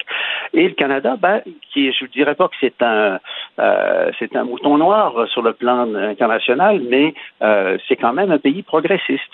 Si on, le compare, par exemple, à la France, qui va complètement contre-quoi au niveau des politiques sur les drogues. Le Canada est un, euh, est un des pays leaders et qui répond vraiment à cette question, est-ce que la guerre à la drogue de Nixon au début des années 70 mhm. a donné des résultats? Ben absolument pas. Le trafic a augmenté, la consommation a augmenté, eh les problématiques augmentent. Alors, il faut faire autre chose. Alors, il faut, il faut être intelligent, il faut regarder le problème autrement, il faut regarder quelles sont les causes profondes et considérer que la consommation de drogue, quelle qu'elle soit, quand on a, quand on est sorti de la prohibition, euh, la prohibition au niveau de l'alcool, on a en quelque part, entre guillemets, euh, légalisé l'ivresse, mais la bonne ivresse, parce qu'il y a une mauvaise ivresse aussi. et celle-là, elle est encadrée. Alors, mm. et, la drogue pour des fins de plaisir, ben c'est pas nouveau, hein. Euh, on l'a pas inventé en 2021. Alors, euh, il faut tout simplement revoir notre façon de regarder les problématiques liées à la consommation problématique de drogue. Tout à fait, tout à fait. Là où on en est rendu. Et c'est d'avoir une conversation adulte sur, sur, euh, ce sujet et euh, euh, arrêter de se mettre la tête dans le sable. Et comme Einstein disait, hein, la folie, c'est de toujours faire la même chose en s'attendant à des résultats différents chaque fois. La lutte à la, la, guerre à la drogue, on a vu ce que ça a donné. Ça n'a absolument pas fait baisser la consommation. Merci beaucoup. C'est très intéressant, Monsieur Louis Letellier de Saint-Just, cofondateur et président de Cactus Montréal. Bonne journée. Martino. Même avec un masque, c'est impossible de le filtrer. Vous écoutez Martino. Cube Radio. Alors, Yves Daou, euh, directeur de la section argent du Journal de Montréal, Journal de Québec, qui est avec nous. Yves, on a donné littéralement le grand prix euh, à Belle sur un plateau d'argent. Ah, écoute, c'était une grosse nouvelle. Vendredi, c'est un peu à la dernière, dernière minute pour que les journalistes n'aient pas à gratter, mais le, journal, le, bureau d'enquête, le bureau parlementaire Québec, l'équipe d'argent a quand même fouillé ça vendredi. Et ce qui est, euh, ce qu'on apprend là, c'est que le ministre de l'économie, Pierre Fitzgibbon, était au courant du projet d'acquisition du promoteur euh, du Grand Prix, qui était belle, là, mmh. quand il a annoncé la prolongation de l'aide financière quelques jours avant. Je te rappelle, plutôt la semaine, quelques jours avant, les gouvernements fédéraux et provinciaux, la Ville de Montréal, puis Tourisme Montréal, là, décrivait que maintenant, là, ils vont, les contribuables devront payer en moyenne 20 millions par année de 2022 à 2029. Puis les deux années de prolongation vont coûter encore plus cher, 25 millions en 2030, 26 millions en, Donc, au moment où on annonce cette aide financière-là, déjà le ministre Fitzgibbon savait très bien qu'il y avait des tractations entre TAM, qui est le promoteur euh, de la F1, et euh, le géant Bell. Et donc, puis, ce qui est encore plus intéressant, ce qu'a fait le bureau d'enquête aussi, c'est juste rappeler euh, que depuis plusieurs années, là, plus de 160 millions de fonds publics ont été mis pour développer euh, toute l'île Sainte-Hélène, les infrastructures de l'île Notre-Dame, qui profitent encore aujourd'hui, en grande partie, à, à, Bell et à d'autres, avec évidemment euh, la F1. Ben on a refait les paddocks, on a tout fait. Euh, autrement dit, aujourd'hui, ils se retrouvent, eux autres, avec des infrastructures qui ont été payées par les fonds publics et en plus, on se retrouve à leur, euh, leur permettre, avec des fonds publics, de, de mettre dans le fond de toute la promotion qui va servir maintenant pour le Grand Prix. Donc, un coût euh, assez incroyable de, de, de, de, Bell dans ce dossier-là. Euh, il y a, peut-être d'autres entreprises qui auraient peut-être été intéressées à, acheter la, la, F1, le Grand Prix. Ah, peut-être. Euh, écoute, on ne ben sait pas. Mais ce qu'on sait aujourd'hui, c'est. Ah, je te rappellerai quand même que c'est une entreprise qui vaut 52 milliards, Bell.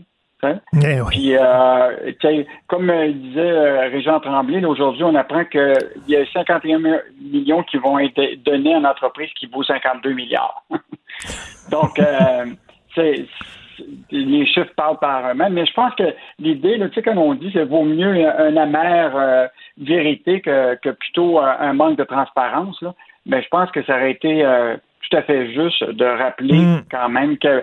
Et juste te dire t'en rappelleras quelques mois avant, on avait sorti que euh, dans le registre de lobbyistes que euh, euh, il y avait la famille Brockman avec Claridge qui s'était inscrit au registre de lobbyistes pour demander de l'aide pour un stade de baseball. Et, ça aussi, personne en a parlé. Puis là, mm-hmm. évidemment, tu as eu toute la réaction du grand public. Il dit il n'est pas question qu'on donne de l'aide publique à, à des riches qui veulent bâtir un stade. Et je pense qu'ils ont appris leur leçon quand on a sorti ça. Donc euh, là, évidemment, ils n'en ont pas parlé. Ben, c'est pour ça qu'ils ont fait ah, ça en secret, en catimini, ben pour pas que l'opinion publique... Euh, il y a eu une réaction assez, euh, assez dure. Donc, on, va continuer à suivre ce dossier-là, mais il en demeure pas moins que c'est quand même incroyable qu'on ait mis plus de 160 millions de fonds publics pour développer des infrastructures. Puis aujourd'hui, l'entreprise. Ben oui, puis c'est l'entreprise privée qui va tout profiter de ça. C'est incroyable. Euh, il y en a d'autres qui vont faire beaucoup d'argent. C'est Power Corporation et Alexandre Taillefer. Bon, là, c'est euh, approuvé là, par euh, les, les, les, actionnaires. Donc, Actuellement, il y a une coquille euh, boursière qui s'appelle Norton Genesis Acquisition, qui est une coquille qui est cotée en bourse aux États-Unis, mais qui là, il fusionne avec euh, Lyon, qui lui permet justement d'arriver à, la bourse. Et donc, euh, évidemment, ce qui est, ce qui est fascinant, c'est qu'avec le prospectus et sorti, on, on apprend là, qui sont les euh, ceux qui sont actionnaires puis qui vont probablement profiter de, la, la, la, la, course vers euh, l'augmentation de la bourse. Donc, tu Power qui est actionnaire à 45 tu as Marc Bédard à 18,7 tu as Alexandre Piper avec euh, Expand, qui est le fonds d'Alexandre de, de, qui est à 11% Et euh, il y a quelqu'un qu'on a, qu'on a vu dans la liste qui s'appelle Michel Ringuet, qui est celui qui est l'administrateur, euh, euh, un administrateur de Lyon, mais aussi c'est le mandataire de la fiducie du ministre Fitzgibbon. Ah oui. Donc, qui est à, qui est à 1% Donc, on a, tu te rappelleras qu'on avait quand même souligné la semaine avant que Guy Leblanc, qui est l'actuel président d'Investissement Québec, figurait euh, jusqu'à tout récemment actionnaire de Lyon. Euh, mais euh, évidemment, quand, quand il est devenu président de, de Investissement Québec, bien évidemment, il a, démissionné de, son poste. Mais Investissement Québec avait quand même annoncé des prêts de 50 millions à Lyon. Donc, toute la, question de Lyon va être à, surveiller. Là. Le rôle d'Investissement Québec, euh, qui va passer euh, au cash avec cet argent-là, parce qu'il y a quand même beaucoup de, faits de, de, de, fonds publics. Là. Euh, donc, quand même intéressant de voir qui va profiter de ce fleuron québécois. Ben oui. Et écoute, l'achat local, encore le gouvernement qui parle des deux côtés de la bouche. D'un côté, François Legault, c'est important d'acheter localement, mais de l'autre, on vient de donner un gros contrat, plus de 800 000 à une entreprise ontarienne. Ben, ça, c'est toujours fascinant. Moi, je suis toujours ben surpris qu'on a des contrats. nous autres, on a des contrats publics. Euh, donc, le gouvernement Legault a, annoncé que le ministère des Transports venait d'octroyer un contrat de 805 000 à l'Ontarienne ACR Charter pour analyser ses propres avions euh, de mission gouvernementale. Écoute, ça, là, tu as, des gens qui sont de, de qui sont sortis de l'Association québécoise du transport aérien qui dit que ça n'a pas de bon sens. Normalement, c'est eux autres qui s'occupaient de ça, puis on va confier ça à une entreprise euh, ontarienne. Sais, on appelle ça l'art de se tirer dans le pied, là. Or, euh, puis pourtant, le ministère des Transports a confirmé que cette compagnie-là était le plus bas soumissionnaire. Mais tu sais, cette logique-là du plus bas soumissionnaire, ben puis, puis en même temps, on dit de l'autre banque qu'on veut faire de l'achat local.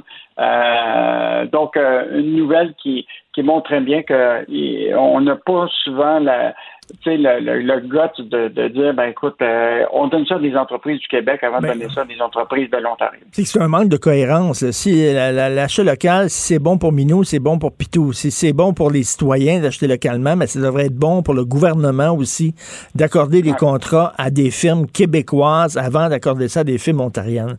Donc, euh, heureusement, vous êtes là à la section argent pour surveiller, ça de près. Bonne journée, Yves. On se reparle demain. merci, à demain. Salut. Au revoir. Pendant que votre attention est centrée sur vos urgences du matin, vos réunions d'affaires du midi, votre retour à la maison ou votre emploi du soir, celle de Desjardins Entreprises est centrée sur plus de 400 000 entreprises à toute heure du jour. Grâce à notre connaissance des secteurs d'activité et à notre accompagnement spécialisé, nous aidons les entrepreneurs à relever chaque défi pour qu'ils puissent rester centrés sur ce qui compte, le développement de leur entreprise.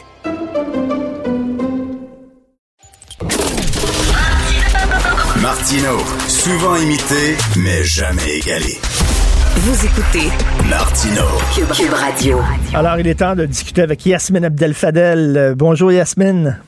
Bonjour Richard. Écoute, j'ai tombé sur un, je tombé sur un tweet, un tweet de Fabien Major. Fabien Major, il a été euh, pendant très longtemps chroniqueur économique. Et euh, je te lis ce qui est écrit, ok? J'entends des trucs du genre, j'ai droit à mon opinion ou euh, on pense pas pareil. C'est excellent pour débattre des élections à Montréal ou du port des chaussettes dans les sandales. on n'a rien à penser ou à croire d'une pandémie COVID-19 est là, même si tu n'en veux pas. Bref, tu sais, quand on peut, on peut avoir des opinions sur la légalisation de la drogue, Yasmine, mais tu n'as pas d'opinion à avoir sur la, loi de la gravité. Je veux dire, elle existe, c'est un fait scientifique, là. Non, c'est ça. La pandémie, elle est là. Mais ben Les vaccins, ils sont efficaces. Point. C'est pas sujet à débat. Là. On s'entend qu'il n'y a pas de débat là-dessus. Euh, mais on avait quand même euh, des milliers de manifestants à Montréal euh, qui sont, on ne sait pas s'ils sont anti-COVID, anti-mesures, anti-vaccins ou ils voulaient juste prendre une marche, mais ils étaient quand même plusieurs. Puis c'était hétéroclite là comme foule. Je sais pas si tu as regardé ça, mais il y avait des, il y avait des complotistes, il y avait du monde qui voulait pas de vaccin. Il y avait des familles, des jeunes, des vieux, puis évidemment, il y avait Maxime Bernier, là. il est ben toujours là quand il y a du monde. Euh, mais on était quand même loin des casseurs qu'on avait vus au Vieux-Montréal il y a quelques semaines. Puis on a beau être pour les mesures sanitaires, puis croire en la pandémie, on, on peut quand même pas dire que euh, on peut pas marginaliser ces personnes-là qui se sont déplacées à la manifestation parce qu'ils témoignent d'un ras-le-bol qui généralise, puis c'est ça qui est dangereux parce que ça, ça peut attirer d'autres personnes et euh, qui vont se finalement se désolidariser euh, de cette euh, guerre qu'on mène tous ensemble contre le virus. Oui, mais ils ont perturbé, ils ont perturbé un site de vaccination. Ils engueulaient, ils engueulaient les gens qui étaient dehors en criant après parce qu'ils portaient des masques en les traitant de moutons. Ils gueulaient après les journalistes en les traitant de caca. Ça criait nazi, dictature. C'est pas des gens à prendre au sérieux, là. Non, c'est peut-être pas à prendre au sérieux, mais il faut. Euh, il suffit plus de changer des heures de couvre-feu puis nous dire que ça va mieux. Je pense que là, le monde va commencer à se dire bon, on veut un plan de déconfinement. sais, avant, on, on, resserrait les mesures parce qu'on disait, regarde ce qui se passe en France, regarde ce qui se passe aux États-Unis. Mais là, quand on voit que la France déconfine, ben, à tout le moins annonce un plan de déconfinement et que New York annonce, par exemple, la fin du, du, des mesures de confinement le 1er juillet, ben, le monde commence à avoir hâte. oui, on se vaccine, mais on peut puis on nous dit que tout le monde devrait être vacciné pour le 24 juin, ben on peut-tu nous dire quand est-ce que le couvre-feu va être euh, va être levé? Oui, mais ces gens-là, euh, ces gens-là qui marchaient, ils disent qu'ils sont tannés, ils en ont ras le bol, mais justement que si parce que si s'ils respectent pas les consignes, il va y avoir une hausse des cas, puis là le gouvernement va prendre des mesures encore plus drastiques qui sont un peu niaiseux, ils se tirent dans le pied là. Ah, mais là, il n'y a pas de doute là-dessus, que ce soit niaiseux, puis que ça, qu'ils ils vont à contre-courant, puis ils vont juste retarder la levée de toutes ces mesures qui nous étouffent tous. Euh, absolument, là, tu sais, c'est pas brillant, là. Je suis pas en train de dire que c'est brillant, pas en tout. Par contre, je pense que le gouvernement est dû pour nous dévoiler un plan de déconfinement. Ça prend combien de personnes vaccinées pour lever les mesures? Ça prend combien de, de cas euh, dans les soins intensifs ou dans les hôpitaux, à quel moment on va pouvoir dire, OK, là, on peut desserrer un petit peu? Je pense que c'est ça que le monde veut entendre. C'est quand la date ultime, parce que là, on fait juste la retarder. Et ça, ça fait en sorte que de plus en plus de personnes disent, OK, c'est quoi? C'est fini pour moi, j'embarque plus, je vais en faire qu'à ma tête, puis ça, c'est dangereux. Ben, ce que tu dis, c'est que, bon, on devrait nous donner un calendrier. Là. Mettons, là, si, si tous les gens continuent à se faire euh, vacciner au rythme actuel, à partir, mettons, du 20 juin, on vous promet qu'on va ouvrir les terrasses, quelque chose comme ça. Là. Ben, au moins avoir une, une des... C'est quoi le tableau de bord du gouvernement? C'est quoi les, le, le seuil critique? Là? si on dit que tout le monde va être vacciné le 24 juin, ben est-ce que c'est un mois plus tard qu'on commence à lever? Est-ce que c'est le lendemain? On a un calendrier de vaccination, on n'a pas de calendrier de déconfinement, c'est là où le bas blesse. Et tu veux nous parler aussi euh, d'un autre sujet, c'est-à-dire euh, François Legault et les syndicats? Oui, une rencontre au sommet a eu lieu hier. Richard, on entend souvent les gouvernements dire euh, en période de négociation des conventions collectives, on négocie pas sur la place publique, hmm. on répond pas aux questions, on négocie pas, euh, on fait ça euh, en privé. Ben hier, ça a quand même négocié sur la, place publique. il y avait une petite astérique finalement à cette phrase-là. tu sais, quand on met des lunettes puis on regarde en bas de la page, c'est on, on va négocier sur la place publique au moment où ça va nous arranger.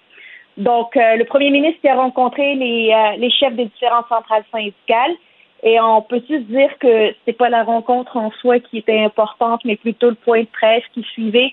Je suis d'accord avec les syndicats qui disent que c'était une activité euh, de relations publiques. Ça en hmm. était une, puis elle était réussie parce que le premier ministre a expliqué elles étaient quoi les offres patronales. Il a dit que il a la volonté, c'est la volonté, c'est d'améliorer substantiellement les conditions de travail de certains employés qui d'ailleurs ont été, euh, leurs conditions ont été mises au grand jour durant cette pandémie. On n'a qu'à penser aux préposés aux bénéficiaires, aux infirmières, évidemment les enseignants, particulièrement les nouveaux enseignants.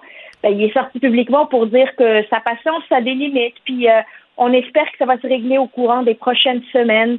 Puis quand il dit prochaines semaines, là, euh, il dit les deux, trois prochaines semaines parce que la session parlementaire va terminer le 11 juin. Alors, est-ce qu'il va y avoir une loi spéciale après les, quelques, les deux, trois semaines que le premier ministre a donné? C'est quand même un ultimatum. Euh, les, syndicats étaient, étaient hmm. fâchés hier. Ils étaient fâchés d'avoir embarqué dans euh, la stratégie de relations publiques du gouvernement. Il les a dépeignés comme du monde pas solidaire avec les préposés aux bénéficiaires. Tout ça, c'est pas winner en période de pandémie. Est-ce que tu penses, parce qu'il y a des gens qui disent, hey, c'est mis à genoux beaucoup trop rapidement devant les syndicats de profs. Qu'est-ce que tu en penses? Ben, il s'est pas si mis à genoux que ça? Il y avait une, une, euh, un engagement en campagne électorale qui allait euh, augmenter finalement le salaire des nouveaux enseignants pour attirer plus de, de personnes dans les bancs d'école pour aller étudier l'enseignement au primaire et au secondaire. Puis là, il, il fait exactement ce qu'il avait promis, mm. c'est de, mm. de, relever ce salaire-là. Personne ne peut dire qu'il euh, était pris par surprise. Euh, par contre, le premier ministre, hier, sa, sa sortie, je pense que les syndicats espéraient qu'il démontre plus de flexibilité, puis qu'il mette un peu de, de l'eau dans son vin. Mais ça aurait, tu sais, c'est un peu faire l'autruche que, que de penser ça, parce que ça aurait affaibli sa présidente du Conseil du Trésor Sonia Lebel devant les négociations, qu'elle menait, elle menait toutes les tables jusqu'à date. C'était important qu'il sorte pour l'appuyer dans ses démarches, dans sa position, puis de faire front commun avec elle aussi. C'est ça qui est mhm. important hier, c'est de dire, là, c'est pas juste Sonia Lebel, c'est moi-même qui vous dit que ça va être, euh, qu'on est inflexible sur, euh, sur certains points. Fait que maintenant, vous allez décider, c'est soit vous négociez puis vous faites adopter ça comme d'autres mhm. syndicats l'ont déjà, fait, l'ont déjà fait, notamment la FAE, ou sinon, vous allez passer pour les méchants qui veulent pas un rehaussement des salaires des préposés aux bénéficiaires, des infirmières puis des enseignants de première année. Hum, ça risque d'être intéressant de voir comment ils vont réagir. La balle est dans leur camp. Merci beaucoup, Yasmine. Merci, Richard. Merci, Yasmine Abdel Fadel. Martino, souvent imité, mais jamais égalé. Vous écoutez Martino, Cube Radio. OK, j'ai une fascination personnelle pour la Deuxième Guerre. J'en ai jamais assez. J'ai plein de livres chez nous, j'ai plein de magazines, j'ai plein de séries DVD. Euh, J'en veux tout le temps plus. Il me semble qu'il y a toujours des choses à découvrir, donc je suis extrêmement content. Ce soir à TV5, il va y avoir une, une série qui me semble absolument fascinante, 39-45 en sol canadien. Comment nous, on a vécu la Deuxième Guerre, parce qu'on se dit, c'était loin, là. C'était en Europe, là. Ça nous touchait pas. Nous, non, non il y a des gens qui ont vécu des choses euh, et, qui vont nous raconter leurs histoires dans cette série-là que j'ai très, très hâte de voir. Euh, je vais discuter avec l'idéateur et scénariste de la série, Alexandre Normandin. Bonjour, Monsieur Normandin. Bonjour. Mais ben, premièrement, bravo, hein, félicitations. Vous n'êtes pas quelqu'un du milieu, pas en tout de la télévision, vous n'êtes pas quelqu'un des médias, euh, vous êtes un, autodidacte, vous tripez sa deuxième guerre comme moi, puis vous avez mené à bien ce projet-là. Chapeau. comment c'est arrivé? Ben, en fait, c'est ça. Euh, ben, tout comme vous, là, j'ai cette passion-là que je cultive puis que j'entretiens. Je regarde tout ce qui, ce qui se fait. Je lis partout. J'ai des, des frais de retard à la bibliothèque souvent, mettons. puis, ce qui fait qu'à rassembler ces histoires-là, euh, que moi je trouve extraordinaire, j'ai voulu les mettre ensemble puis un peu nous raconter parce que j'étais tanné aussi de voir à quel point euh, on, on se l'appropriait pas cette guerre-là. Mm-hmm. C'est toujours du point de vue européen, du point de vue américain. Puis alors que la plupart des pays s'en sont fait un peu un mythe national de la Deuxième Guerre, nous, on l'a beaucoup moins, particulièrement au Canada français. Puis j'avais envie un peu de rétablir ça, de réhabiliter cette guerre-là, ces récits-là, ces histoires-là, d'autant que les gens meurent, les témoins directs, là, ils ont quand même 95 ben ans. C'est maintenant, là, on a des témoins centenaires dans la série. Là. Non, non, ça c'est fantastique. Ça, c'est fantastique pour, euh, pour nos enfants, pour nos petits-enfants, que qu'on puisse les filmer avant, avant qu'ils disparaissent. vous imaginez, M. Normandin, à un moment donné, on va dire le dernier soldat qui a participé à la Deuxième Guerre mondiale est décédé. Il n'y aura plus de témoins vivants il n'y en aura plus du tout. Puis moi, je me souviens d'avoir écouté une entrevue avec le dernier soldat britannique de la Première Guerre mondiale. Il avait 111 ans. Ah, euh, ça, ça va arriver dans 10 ans, 15 ans. On n'est pas très loin de ça. Donc, effectivement, il faut raconter ces histoires-là. Pourquoi on aime autant la Deuxième Guerre? Puis on n'est pas tout seul dans... dans, Je trouve... moi, ma théorie, c'est que c'était la dernière guerre juste le Vietnam, hmm. c'était une, guerre. Après ça, toutes les guerres, Vietnam, Afghanistan, tout ça, c'était des guerres un peu confuses et tout ça. Mais là, on savait pourquoi on se battait. On savait qui étaient les bons, qui étaient les méchants. C'était clair.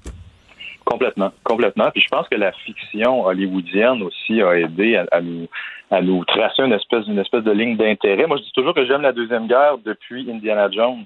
C'est contre les nazis qu'Indiana Jones se battait. Hein. Oui c'est les GI Joe, c'est tout ça. Mais effectivement, vous avez raison sur le fait que ça a été vu comme une guerre juste. Il y avait les bons, il y avait les méchants. C'était très clair, en fait. C'était très évident. Et, là, vous allez sortir plein d'histoires incroyables. Je lisais le texte dans Le Devoir, un texte très intéressant d'André Lavoie sur votre série. Mm-hmm. et, euh, et Ian Fleming, le créateur de James Bond, est allé en Ontario dans une école d'espionnage. Oui, exactement. Il y avait un camp d'entraînement pour agents secrets à Whitby, en Ontario, pas loin d'Oshawa. Et euh, lui, il était là justement. Il y, avait des, il y avait des Américains, il y avait des Britanniques, il n'y avait pas, que des Canadiens. Puis il est allé s'entraîner là-bas. Lui était dans la marine, donc c'était l'aspect naval du, de l'espionnage puis du sabotage et tout ça qu'il a, appris là-bas. Mais il est entré en contact avec ces agents secrets-là. Euh, il a vu leur parcours, il a vu leur entraînement. Moi, ce qui m'a fasciné, ah que les, gens ne savent pas, c'est que dans un laboratoire secret à Toronto, à Casa Loma, qui est un château à Toronto, le sous-sol, on créait des objets pour les espions, comme dans James Bond. Là. Il y avait un rouge à lèvres pour les femmes que tu tournais, c'est un poignard, en fait, un compas dans un peigne. Tous ces petits trucs-là, en fait, moi, me, me fascinent. Fait Effectivement, Ian Fleming se serait inspiré de son passage ici au camp d'entraînement Wow. d'espions. Il y, a eu, il y a eu bien sûr des sous-marins allemands aussi qui étaient dans le fleuve Saint-Laurent. Oui, oui, tout à fait. Et, Ouais. et vous parlez aussi Oui, de, vous parlez aussi, c'est c'est quoi là? Il y a une maison qui, qui, qui- qui a tremblé euh, parce qu'il y a une torpille allemande qui a fracassé Ouais. un cap rocheux en Gaspésie. Exact. En 42, on a un témoin, le monsieur Poirier, un Gaspésien qui était enfant à l'époque. Puis le- le- la torpille a raté sa cible. En fait, est allée, est allée exploser sur un cap rocheux. Euh, la terre a tremblé. Là. Si tu es un enfant, tu as 4 ans, 5 ans, 6 ans, là, c'est le, le ciel qui tombe sur la tête. C'est la fin du monde. là. Les vitres qui volent en éclats, les cadres qui tombent des murs. Lui, on est resté marqué. Il en parle. Puis tu vois qu'il est encore anxieux. là. Il tremblote encore en, en racontant ça. Là, 75 ans plus tard. Euh, puis il y avait des, il y avait des prisonniers allemands aussi. Euh, je Oui, pense que Micheline, Langto a fait un film de fiction euh, inspiré d'une histoire qui est arrivée dans sa famille. Il y avait des prisonniers allemands. Et je me, y a- y a-tu des Québécoises qui sont tombées en amour avec des prisonniers allemands? Mais c'est drôle, euh, il n'y a pas de, de, de papier ou de document précis par rapport à ça, Hein? mais quand on lit certains documents, euh, au camp qui est à 15 minutes de chez moi, à Saint-Blaise, sur le Richelieu, en Montérégie, euh, il y a une jeune femme québécoise du village qui aurait été leur porter une lettre parce que les, les soldats avaient comme droit de faire un petit potager à l'extérieur des barbelés. Là. Elle serait allée déposer une lettre là-bas pour leur dire euh, bon. euh, parce qu'il faut comprendre que les hommes sont au front. Les Allemands, imaginez le, le soldat allemand typique, là, tu sais, qui est grand, blond, yeux bleus, athlétique. Ben euh, oui. ça, ça détonne un peu dans un petit village québécois là, des, des années 40. Fait qu'effectivement, il y en a qui ont pu avoir un certain succès auprès des femmes, mais ils n'avaient pas accès nécessairement à, à ces femmes-là. Mais ça ressemblait à quoi ces camps-là? Puis euh, c'est quoi? On avait mis tous les, les- les Allemands qui vivaient au Québec euh, dans des camps comme on avait fait avec les Japonais, quoi, non? Non, ben oui, il y a des citoyens canadiens d'origine allemande qui ont été internés, il y en a, mais là, on parle vraiment de 37 000 prisonniers de guerre allemands qui ont été envoyés ici par la Grande-Bretagne, parce que Ok. là-bas, il n'y avait plus de place, puis qui ont été internés un peu partout là, sur le territoire. Il y en avait en Alberta, en Ontario, puis il y en a eu au Québec, effectivement, surtout en Montérégie. Puis, euh, ben, c'est des camps, souvent, on n'était pas prêts. C'était un peu des camps de fortune au début, là, des baraques, des barbelés, des tourelles. Puis là, on, on a interné ces gens-là là, jusqu'à bien après la guerre. En fait, les derniers soldats sont, ont quitté peut-être euh, fin 46, début 1947. là. la guerre s'est finie en 45. Euh, puis ces, ces, ces soldats-là, il y, a eu, des- il y a eu 600 tentatives d'évasion, en fait. Ça, je trouvais ça extraordinaire. Des tunnels qui étaient creusés là, sur presque un kilomètre. Euh, l'espèce de jeu du chat et la souris. Leur quotidien aussi, il y avait des ingénieurs allemands qui avaient été faits prisonniers. Donc, avec une ampoule, un fil électrique, puis un barreau de chaise, ils étaient capables de, de, de gosser une radio pour entrer en contact avec Berlin. Là. Il y a toutes sortes de Wow. comme ça que je trouvais extraordinaires. là. Wow! Et, et, et c'est- qu'en est-il du mythe là, du, du, euh, du euh, Québécois qui voulait pas aller se battre parce que c'est c'était la couronne britannique puis l'armée canadienne? Puis bon, euh, on, on dit tout le temps ça, qu'on était un peu des froussards. Là, on voulait pas y aller. Jusqu'où c'est vrai, ça?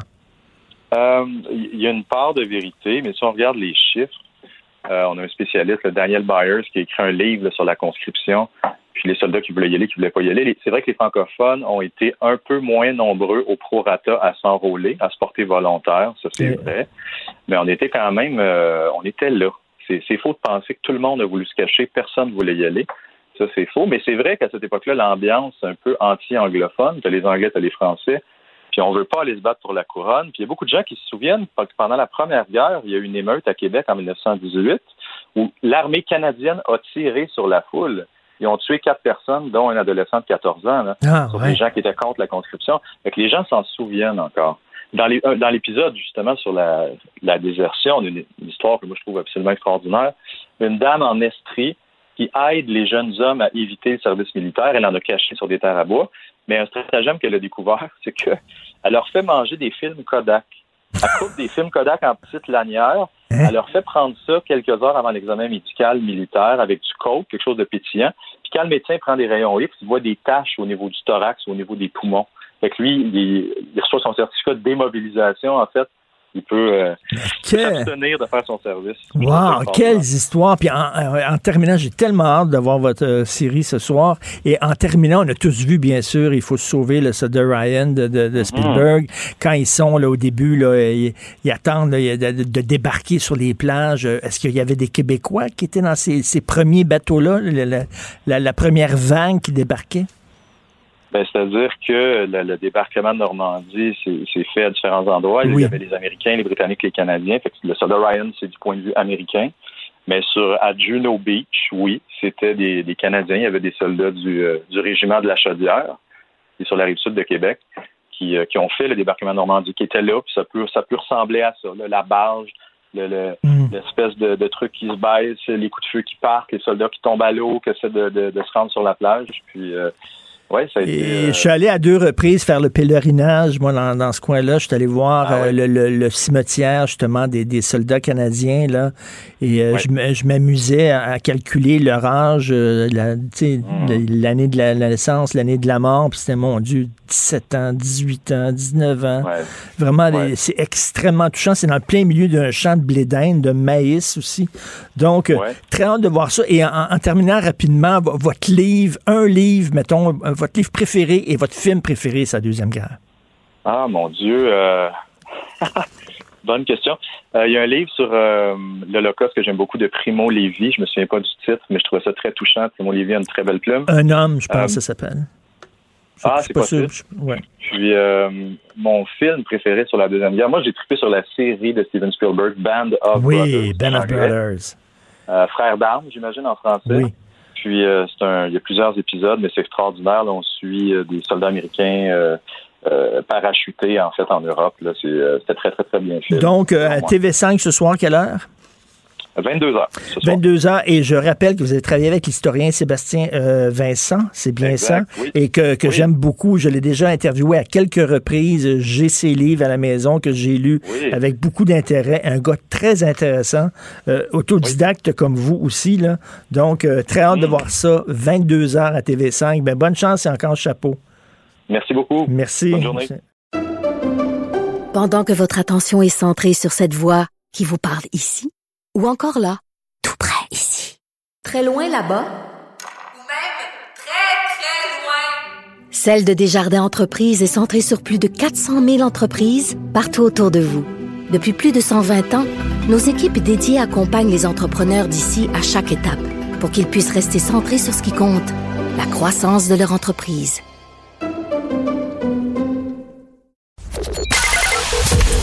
Joignez-vous à la discussion.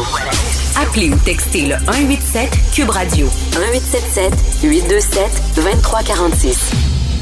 Alors, tous les lundis, je discute avec euh, l'essayiste et journaliste Jérôme Blanchet-Gravel. Salut, Jérôme. Bonjour Richard. Écoute, je suis très content que tu veuilles me parler de cette lettre-là qui fait beaucoup jaser euh, en France, mais ici, c'est passé vraiment sous le radar. Euh, on craint, c'est des généraux, en fait, des anciens militaires qui craignent la guerre civile, euh, rien de moins en France.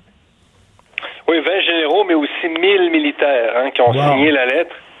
Donc, euh, c'est une lettre publiée le 21 avril dernier dans le magazine euh, conservateur Valeurs Actuelles. Et effectivement, euh, la polémique se poursuit. C'est vraiment, c'est vraiment rendu au cœur de l'actualité. Ça finit pas de finir. Et euh, eh bien, c'est ça. Encore une fois, on voit que les tensions sociales ne prennent jamais de pause en France, même pas en temps de pandémie.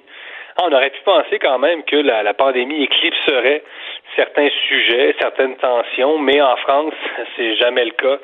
Euh, pour, ben, c'est, pour dire à quel point euh, ça, à quel point c'est, c'est pesant le climat social, euh, à quel point le climat social est mauvais d'une certaine façon. Donc, euh, effectivement, on craint la guerre civile. C'est un, c'est un sujet qui revient presque chaque semaine en France depuis des années, la guerre civile. Euh, c'est quand même assez incroyable qu'on, aborde la question comme si euh, c'était une éventualité. C'est un sujet quotidien. Euh, et un sondage qui montre que euh, 58% quand même des Français appuient euh, les généraux qui évoquent notamment un délitement, une guerre raciale, euh, des hordes de banlieues hein, qui pourrait s'en prendre à la République, une guerre civile, etc., etc. Donc, on évoque les effets néfastes de l'antiracisme sur la paix sociale. Et, on a vu à travers cette, cette lettre-là, et là, c'est plus inquiétant, euh, une sorte de menace de coup d'État. Donc, euh, les gens se sont demandé hmm. euh, si, si les généraux ne préparaient pas une sorte de coup d'État. C'est quand même incroyable. Est-ce que, est-ce que, est-ce que les gens, il y a des gens qui disent, ouais, mais c'est pas à prendre au sérieux, c'est des coucous d'extrême droite qui ont signé ça? d'une certaine façon, oui, mais c'est très, c'est très, c'est condamné. Hein. le, gouvernement Macron d'abord a sanctionné les signataires de la lettre. Ah, donc, on en a appelé au devoir de neutralité, devoir de réserve euh, des militaires. Euh, Macron condamne euh, la, la, la, lettre parce que bon ben, ben c'est ça, c'est que c'est quand même très délicat de voir que des, des militaires puissent prendre la parole comme ça parce que l'armée en France c'est pas c'est pas comme au Canada, c'est pas les forces armées canadiennes, c'est que l'armée depuis Napoléon, on peut dire, a toujours joué en France un rôle extrêmement important. Euh, donc, euh, quand le 18 euh, Brumaire, Napoléon met fin à la Révolution française, Napoléon qui est un général, donc Napoléon chasse les députés du Conseil des 500, et à partir jusqu'à aujourd'hui, si tu veux, l'armée française va toujours. Donc, c'est pas banal là, ce cette lettre-là. Ça interpelle, ça interpelle la France profonde la figure du général dans l'imaginaire français, le général de Gaulle, hmm. genre, le, les généraux. Euh, donc, ça, ça fait peur. Mais en fait, en fait, ce Jérôme, c'est qu'ils reviennent là-dessus, ce qu'on appelle les territoires perdus de la République, c'est-à-dire euh, il y a des zones de non-droit, littéralement, où les policiers ne peuvent quasiment plus entrer, euh, ils se font insulter, se font menacer, se font même agresser. Donc, euh, c'est ça, eux autres, qui remettent en question en disant, ben là, il faut reprendre possession de notre territoire. Effectivement, il faut expliquer le contexte c'est que euh, ben, de plus en plus, et Macron prépare un projet de loi également sur ça, son fameux projet de loi sur le séparatisme islamiste. Et donc, ben c'est ça, c'est qu'il y a de plus en plus de territoires qui se, sont, sont finalement euh, où l'État ne pénètre plus. Donc, ce sont des zones effectivement euh, où les islamistes font la loi en France. C'est de plus en plus vrai. Et vraiment, les attentats terroristes se multiplient. Là, on, se souvient juste récemment de la, décapitation quand même de l'enseignant Samuel Paty. Là. Donc, on, on, a des actes de barbarie quotidiennement en France et qui se sont euh, poursuivis durant la pandémie. quand je dis les tensions sociales prennent jamais de pause, ben c'est ben, c'est bien la preuve là. Donc euh, donc, euh, quand on voit que 58% des Français ben appuient la démarche, c'est qu'eux aussi sont inquiets. Eux aussi sont inquiets d'une guerre raciale préparée en partie, ben, disons, alimentée par certains anticourants antiracistes qui finalement, on voit que ça alimente beaucoup plus les tensions que ça les atténue. donc l'inquiétude est palpable. Euh, et c'est ça. Et pour que des Français euh, appuient des généraux euh, avec la signification que ça a dans l'histoire française, l'armée, hein, l'armée française un peu le même, un peu comme en Turquie. Hein, l'armée est comme un contre-pouvoir en France. Là. Donc quand je dis ça fait peur, mm. puis ça rassure, c'est très particulier et, et, de voir que la guerre civile peut être un sujet euh, quotidien d'actualité, euh, au même titre qu'au Québec, on peut parler, euh, je sais pas, de la crise du logement. Eux, ils parlent de la guerre civile en France. Je dis, wow, c'est quand même incroyable. Ben oui, non, mais puis ça, ça met, ça met la table aussi pour une future probable possible élection de Marine Le Pen aux prochaines élections, parce que, écoute, il y, a beaucoup de sondages qui le montrent, là, elle aurait des chances de gagner. Et d'ailleurs, le Rassemblement national de Marine Le Pen appuie hein, la lettre euh, appuie les 20 généraux. Donc, euh, donc c'est comme une espèce de, connivence. Là, Et ça aussi, ça inquiète évidemment des les milieux plus progressistes entre guillemets, parce que euh, la lettre a été publiée le 21 avril. Et ça, c'était le, le 60e anniversaire du putsch raté d'Alger. Ben oui. Et, et, et on sait que parmi les, les, euh, les, militaires qui étaient qui voulaient qui ne voulaient pas à l'époque euh, qu'on fasse finalement euh, la paix avec l'Algérie et que, la France quitte l'Algérie. Euh, il y a des gens qui ont fondé le Front National là-dedans. Donc c'est comme il y a tout un mélange là, un peu. Euh, je sais pas comment dire. Mais ils sont pas sortis du bois en France, pauvre France, parce que tu imagines si Marine Le Pen gagne effectivement la présidence, tu imagines les émeutes qu'il va avoir dans certaines banlieues rouges là, ça va être délirant. Tout à fait. Puis il y a aussi la question des policiers. Euh, qui euh, massivement aussi appuierait Marine euh, Le Pen et qui appuierait aussi pas mal ben, les généraux, etc. Donc il y, a comme une crise d'autorité. Puis les policiers, on le sait, on, le voit chaque jour, chaque semaine, des images de manifestations en France. C'est pas nos manifestations à Montréal, là, mm. À chaque fois, ils se font ramasser. on le sent, là, les images, à chaque fois, c'est frappant ils sont tirés dessus en sorte de, projectiles, puis il y en a toujours un qui se fait qui se fait tabasser par par euh, une douzaine de manifestants. Les policiers en peuvent plus. Le taux de suicide est très très élevé chez les policiers en France. Donc il y a quand même une volonté très très ferme en France de rétablir l'ordre une fois pour toutes là. Puis aussi bon ce qu'on appelle les incivilités, les femmes les femmes qui sont sifflées dans la rue, euh, etc., etc. Les gens se sentent de plus en plus en, en, de moins en moins. Ça doit, être, ça, doit être un climat extrêmement euh, tendu euh, en France. Et, et, ça, c'est, on vise pas les, les, les, généraux qui ont signé ça, les militaires visent pas seulement l'islam radical. Ça dépasse ça, là on peut, on ben, ça vise surtout une perspective de guerre civile, mais on peut penser qu'effectivement, c'est un rétablissement de l'ordre que qu'on pourrait croire généralisé. Il y a une crise d'autorité. Hein. Mm. Emmanuel Macron euh, a jamais vraiment réussi, tant qu'à moi, à habiter son personnage. On n'y croit pas nécessairement. à chaque fois qu'il s'exprime à la nation, on est toujours un peu dans le théâtre. Je dis pas que Macron était légitime, il est arrivé là évidemment par la voie démocratique, mais il y a une crise d'autorité et la figure générale, il y a aussi euh, interpelle beaucoup les Français.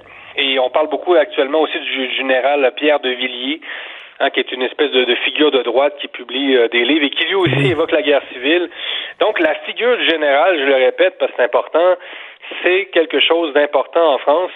Et, euh, et, à travers cette figure-là et à travers la, la volonté de la, revoir sur la place publique, on voit qu'il y a une crise d'autorité et une volonté de, rétablir l'ordre. Comment ça va se terminer cette histoire-là? J'en ai aucune idée, euh, mais disons que c'est pas très prometteur là, pour la, suite des choses en termes de, de, de, climat social. Écoute, autre sujet, Kathleen Jenner, Kathleen Jenner qui était avant Bruce Jenner. Bruce Jenner, c'était un des héros des Jeux Olympiques de 1976 à Montréal. On se souvient, il est devenu une femme et euh, Kathleen Jenner s'est prononcée haut et fort contre les trans qui maintenant compétitionnent dans les dans les catégories féminines en disant ben là vous étiez des hommes avant biologiquement là c'est certain que vous allez gagner toutes les médailles. Ben, c'est clair, on peut, on peut se poser la question est-ce que bientôt ce sera même la, fin du sport féminin? Mhm. Parce que évidemment on le sait que euh, c'est une compétition déloyale de la part des des, des, des, anciens gars, je vais les appeler comme ça. Mhm. C'est un ancien gars tu décides de procéder à un changement de sexe qui, qui est somme toute superficiel, Richard, là, c'est pas parce que bon, euh, tu te fais en québécois choper euh, la graine que, tu deviens nécessairement une femme à part entière sur le plan biologique. Là, c'est, euh, on, on aura compris que c'était plus complexe que ça.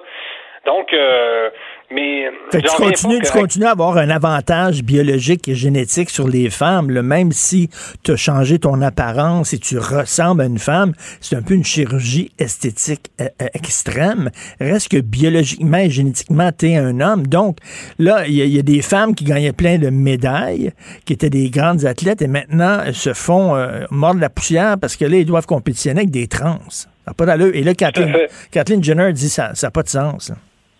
Non, elle a tout à fait raison parce que parce que ben c'est ça, c'est que le sport féminin est en, péril carrément, parce que euh, et, même, masculin d'une certaine façon, parce que le lobby trans pousse tellement que euh, quand il y aura plus de sexe, euh, que, que voudront dire les catégories de, sport féminin et masculin, les gens, les gens vont dire on n'est pas rendu là, on n'est pas rendu là.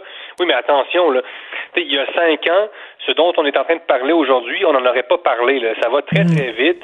Et les, nouvelles vont vite. Donc, euh, soyez pas surpris, franchement, si euh, euh, dans dix ans, on annonce qu'il n'y a peut-être pas une, la fin des catégories masculines et féminines, mais qu'il y a une nouvelle catégorie.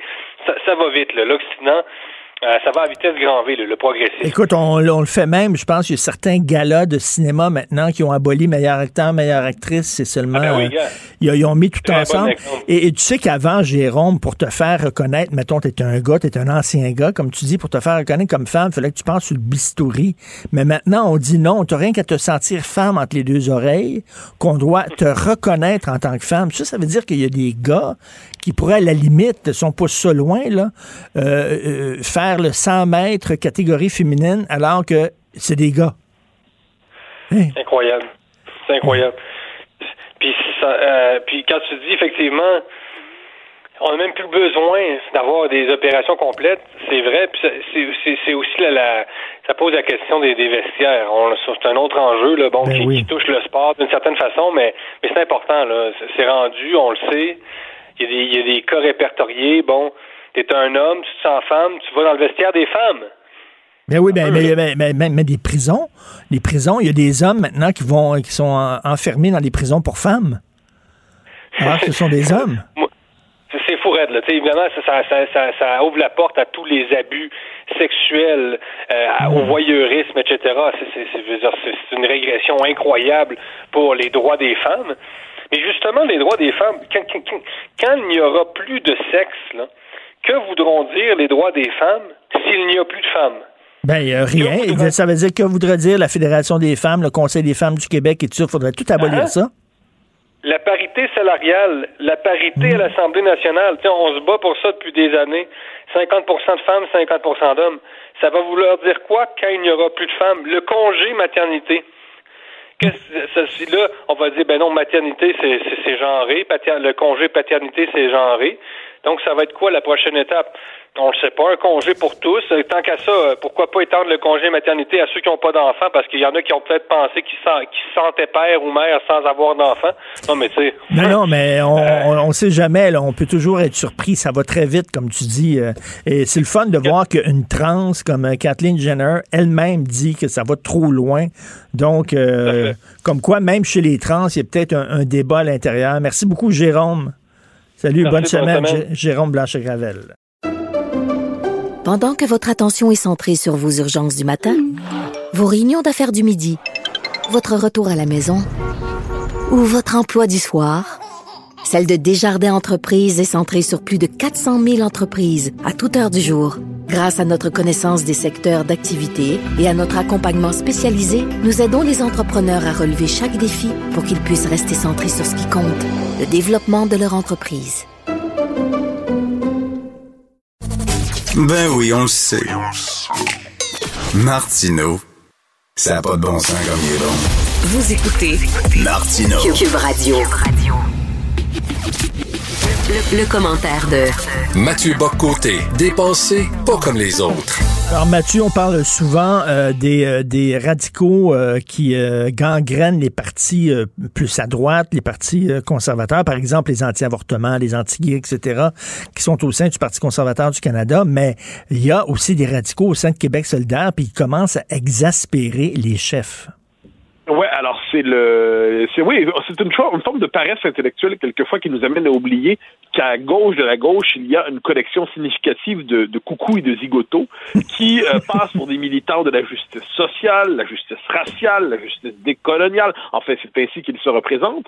Or, il y en a une bande qui s'est distinguée ces derniers temps sur les euh, réseaux sociaux, mais pas seulement, c'est le collectif euh, antiraciste et décolonial de Québec solidaire, qui, euh, qui est véritablement l'extrême gauche racialiste, euh, antinationale, tout ce qu'il y a de plus caricatural, une secte idéologique, une secte politique, qui est dans les rangs de QS et qui est à ce point euh, euh, idéologiquement orienté, toxique, et qu'il commence à faire honte à, la direction de Québec solidaire, qui a voulu les ramener à l'ordre, ce sera au programme du, euh, Conseil national, donc ils veulent les ramener à l'ordre parce qu'ils leur disent, en gros, vous êtes tellement euh, exaspérant idéologiquement, vous êtes tellement fanatique idéologiquement, que vous nous collez une image qui nuit à l'ensemble du parti. Vous mélangez le débat interne légitime avec une espèce de, travail de, de, des campagnes de déni et ainsi de suite.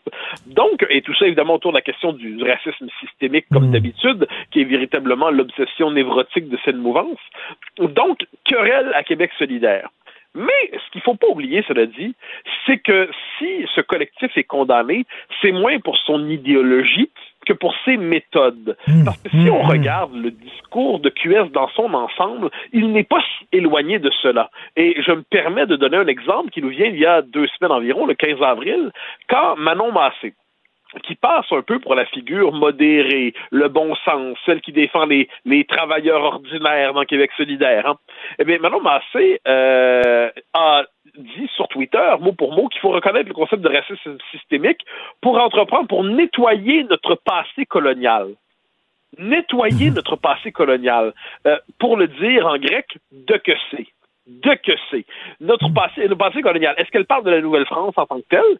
Donc, la Nouvelle-France, en tant que telle, on doit nettoyer notre passé colonial qui est la Nouvelle-France. Est-ce qu'elle connaît l'histoire de la Nouvelle-France? Connaît-elle l'histoire de la tabagie de Tadoussac? Connaît-elle l'histoire de la Grande Paix? Connaît-elle l'histoire de l'implantation des Français en Amérique? Est-ce qu'elle nous dit plutôt qu'elle parle du passé des Anglais?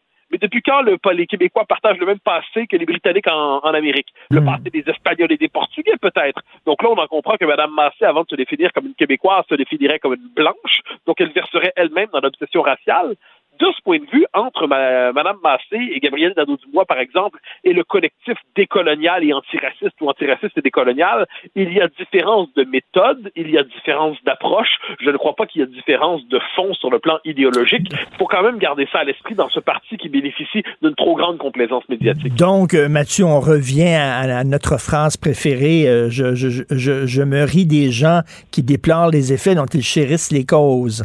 Ah ben oui, cette phrase de Bossuet qu'on qui est quand même assez euh, qu'il vaut la peine de citer souvent en effet. Donc on est euh, en fait c'est Dieu Dieu se rit de ceux qui euh, Dieu se rit des effets de ceux qui se désolent des effets dont ils embrassent les causes, je crois. Oui, Et, et c'est assez fascinant quand même parce que là on est devant cette euh, autrement dit la, la, la gauche se fait toujours déborder sur sa gauche, l'extrême gauche se fait toujours déborder sur son extrême gauche et là ce qu'on voit une querelle dans une secte. Parce que le propre de la psychologie de la mentalité sectaire, c'est le désir de la pureté idéologique. Le propre de la logique euh, révolutionnaire, c'est qu'il faut toujours pousser plus loin la révolution. Et ceux qui ne suivent pas le mouvement, eh bien, sont accusés finalement de trahison, de lâcheté, de paresse, de réformisme, et ainsi de suite. Donc, dans cette espèce-là, il faut se représenter un univers mental Québec solidaire, où du point de vue du collectif décolonial et, euh, et antiraciste ou quelque chose comme ça, eh bien, euh, Manon Massé et Gabriel Nadeau-Dubois représentent l'aile droite du parti. Il faut se représenter un monde où Gabriel Nadeau-Dubois Massé représentent l'aile droite de quelque chose. C'est quand même assez original comme point de vue. Et- et- Mais, en... oui, oui, excuse-moi. Non, non, mais je, je, je voulais te dire, euh, tu sais, peut-être parce que je suis allé à la pépinière Jasmin hier chercher des plantes, mais je vais te faire une métaphore horticole. Si la plante vénéneuse woke a pu pousser dans Québec solidaire, c'est parce qu'il y avait un terreau fertile. Ben absolument, absolument. Et il y, a une, il y a une culture idéologique. Comme une Québec solidaire, qu'est-ce que c'est? Officiellement, c'est un parti qui cherche à se présenter comme un parti des, des, des gangs petits, des sans grades, de ceux qui ont peu, d'un parti de la gauche sociale. Dans les faits, c'est le lieu de convergence des différentes tendances de la gauche radicale idéologique au Québec. Donc, tous les courants de la gauche radicale idéologique y convergent. Ensuite, euh, comme je le dis, il y a le visage public de ce parti. Quand ils doivent se faire élire, eh bien, ils font, euh, il y a quand même, euh, la, logique électorale veut qu'on sélectionne tel tel sujet plutôt que tel autre. On se rappelle que Manon Massé, quand elle faisait campagne, euh, faisait des campagnes plus souverainistes que le Parti québécois. Hein, comme s'il fallait, autrement dit, aller chercher, les- siphonner l'électorat péquiste en lui parlant de souveraineté. On n'a pas l'impression, par ailleurs, que l'indépendance du Québec est véritablement le moteur euh, idéologique et politique de Québec solidaire. Donc, le, le terreau idéologique de QS, c'est comme si, d'une certaine manière, les départements les plus euh, excités de Concordia fabriquaient une commission politique qui aboutissait à un parti politique. Et ça, on a cette espèce de, de tendance. Donc oui, le terreau y est favorable. Et comme je le dis, le problème est une différence de méthode. Mais moi, ce que je pense qu'il va falloir poser la question à Mme Massé, il va falloir poser la question à Gabriel Nadeau-Dubois. Qu'est-ce qu'ils entendent, ces gens-là, lorsqu'ils parlent de nettoyer notre passé colonial? Il va falloir qu'on, et là, il va falloir qu'on soit un peu rigoureux dans les questions qu'on leur pose, parce qu'on peut pas se contenter de lancer des horreurs comme ça, comme si notre passé était souillé, comme si notre passé comme peuple, comme, nation, était un passé rempli d'ordures qu'il fallait nettoyer. Non, non, non, non. Ça ne veut pas dire par ailleurs qu'on n'a pas un regard critique sur notre histoire. Ça veut dire qu'on n'accepte pas cette lecture. Et moi, je, je pense qu'il est temps de faire preuve d'autant de sévérité envers QS qu'on a fait preuve de, preuve de sévérité envers les, les Éric Duhem, les Maxime Bernier et ainsi de suite. Euh, le deux poids, deux mesures doit cesser. QS est un parti radical qui doit être considéré comme tel. Il faut voir c'est quoi les courants idéologiques qui circulent, c'est quoi les méthodes qui circulent, et ce qui vient de se passer avec le collectif machin, ce n'est qu'un épisode parmi d'autres de cette logique, logique sectaire. Et Manon Massé, Gabriel Nadeau-Dubois, ce sont, c'est la face présentable de Québec solidaire. Et comme l'avait dit Jean-François Lisée, il avait sorti, il avait posé cette question-là de façon très maladroite lors d'un débat, mais reste que la question demeure pertinente. C'est le seul parti dont les chefs ne se présentent pas. Ils ne sont pas chefs du, euh, de Québec solidaire, Manon Massé, Gabriel Nadeau-Dubois. Ils sont porte-parole. Le chef, le vrai chef qui prend les décisions, il est, il est caché. Faut le dire. on est, on est vraiment dans un parti avec une structure, euh, pour le dire moi, qui n'est pas très transparente. Élysée, effectivement, euh, a, fait la, remarque dans un contexte tout à fait étrange. Euh, C'était la grande gaffe de sa campagne. Mais paradoxalement, après coup, on peut dire qu'il aura quand même ouvert une porte importante. Il aurait simplement dû l'ouvrir une journée plus tôt ou une journée plus tard, en rappelant que Québec solidaire, justement, c'est un parti à plusieurs étages, c'est un parti à plusieurs facettes, c'est un parti à plusieurs états, euh, à plusieurs dimensions. Et dans ce parti, comme je dis, les comités idéologiques, les tendances idéologiques les plus sectaires euh, qui convergent, ce qu'il appelait le point de bureau, hein, le point de convergence des gauches radicales québécoises, eh bien, c'est un point idéologique réel. Et quand on sait par ailleurs mais c'est ça qui est assez fascinant. La complaisance médiatique, les points de contact entre ce parti et toutes les tendances universitaires contemporaines, euh, ça vaut la peine. Et là, c'est pas d'entrer dans je ne sais quelle logique complotiste ou quoi que ce soit. Bien sûr que non. On parle simplement d'imprégnation idéologique. On parle simplement de convergence idéologique. On parle de, complicité idéologique, pas organisationnelle. Il faut voir c'est quoi l'univers mental de cette, de cette mouvance. Et de ce point de vue, j'espère que le travail d'enquête sera fait vers ce comité décolonial. Qu'est-ce que QS a toléré dans ses rangs pendant si longtemps? Pourquoi sent-il le besoin de les critiquer aujourd'hui au-delà de la méthode? Hein? Est-ce y a quelles sont sur les questions de fond? Où sont les désaccords? Y en a-t-il? On sait par exemple que Mme Torres qui est une figure de ce collectif décolonial antiraciste. Quand il y a eu euh, l'incendie de Notre-Dame, elle avait voulu y voir un signe des cieux pour punir le Québec pour sa loi sur la laïcité. Mmh, Avant, après, mmh. été fait gronder par Mme Massé de dire que c'était une blague. Ah oui, c'est toujours une blague. Et là, elle ressurgit sur les réseaux sociaux en parlant maintenant de la fragilité. Euh, comment elle disait, je pense, la fragilité indépendantiste blanche et ainsi de suite.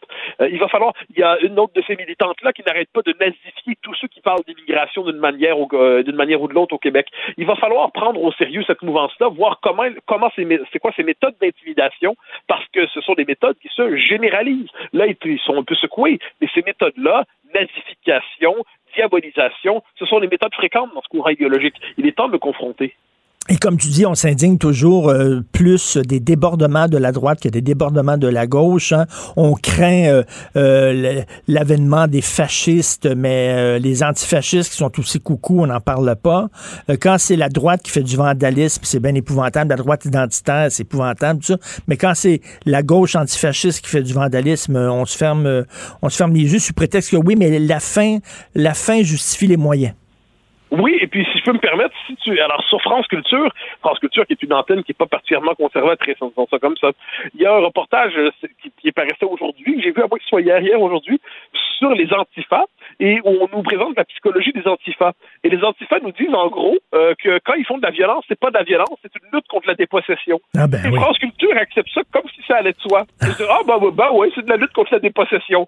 non, mais imaginons un groupe d'une autre tendance qui disent oh, on fait on brise des vitres, on attaque des, des banques, mais bon, pour nom de l'extrême gauche cette fois-là, mais d'une autre tendance, c'est une lutte contre la dépossession. On serait tous sidérés. Donc là, cette espèce de, de complaisance, j'en parle un peu dans mon bouquin, cette complaisance pour la mouvance antifa, cette complaisance pour tous ces groupuscules-là, eh bien, ça exige aujourd'hui un regard critique parce que sinon, on, on en vient finalement au bout de quelques années, à céder à leur intimidation idéologique. Et le prix à payer, c'est que toute une société a tendance à s'y liber. Tout à fait. Et ta quarantaine, est-ce que c'est terminé, là? Non, encore une semaine enfermé dans mon bureau. une semaine encore fermé. Wow, c'est quelque chose. Mais bon, ça valait la peine. C'était pour euh, la, faire la promotion de ton livre là-bas. Merci beaucoup, Mathieu. Au grand plaisir. Bye bye. Pendant que votre attention est centrée sur vos urgences du matin, vos réunions d'affaires du midi, votre retour à la maison ou votre emploi du soir, celle de Desjardins Entreprises est centrée sur plus de 400 000 entreprises à toute heure du jour. Grâce à notre connaissance des secteurs d'activité et à notre accompagnement spécialisé, nous aidons les entrepreneurs à relever chaque défi pour qu'ils puissent rester centrés sur ce qui compte, le développement de leur entreprise. C'est vrai qu'on aime autant qu'on déteste, Martineau, C'est sûrement l'animateur le plus aimé au Québec. Vous écoutez Martineau. Cube Radio. Alors, je discute avec Normand Lester, blogueur au Journal de Montréal, Journal de Québec, animateur ici du balado Normand Lester raconte. Salut Normand. Salut. Écoute, je veux parler de, de l'Inde avec toi et euh, tu écrivais un, un texte là, très intéressant, Normand, où tu disais là, euh, la situation catastrophique en Inde, c'est le résultat, c'est pas seulement le variant, c'est des mauvais choix politiques, faut le dire. Là. Non, non, c'est, absolument terrible, là, les gaffes stupides, les erreurs du euh, premier ministre Narendra Modi, là, qui va, qui va sans doute avoir comme conséquence euh, des, euh, des millions de morts. Hein? Par exemple, au lieu de penser à faire vacciner euh, le pays et de s'assurer que euh, euh, le système de soins disposait des ressources adéquates, depuis plusieurs mois, il s'est concentré sur des élections régionales en Inde et puis il a autorisé des rassemblements politiques et religieux massifs sans aucune règle sanitaire.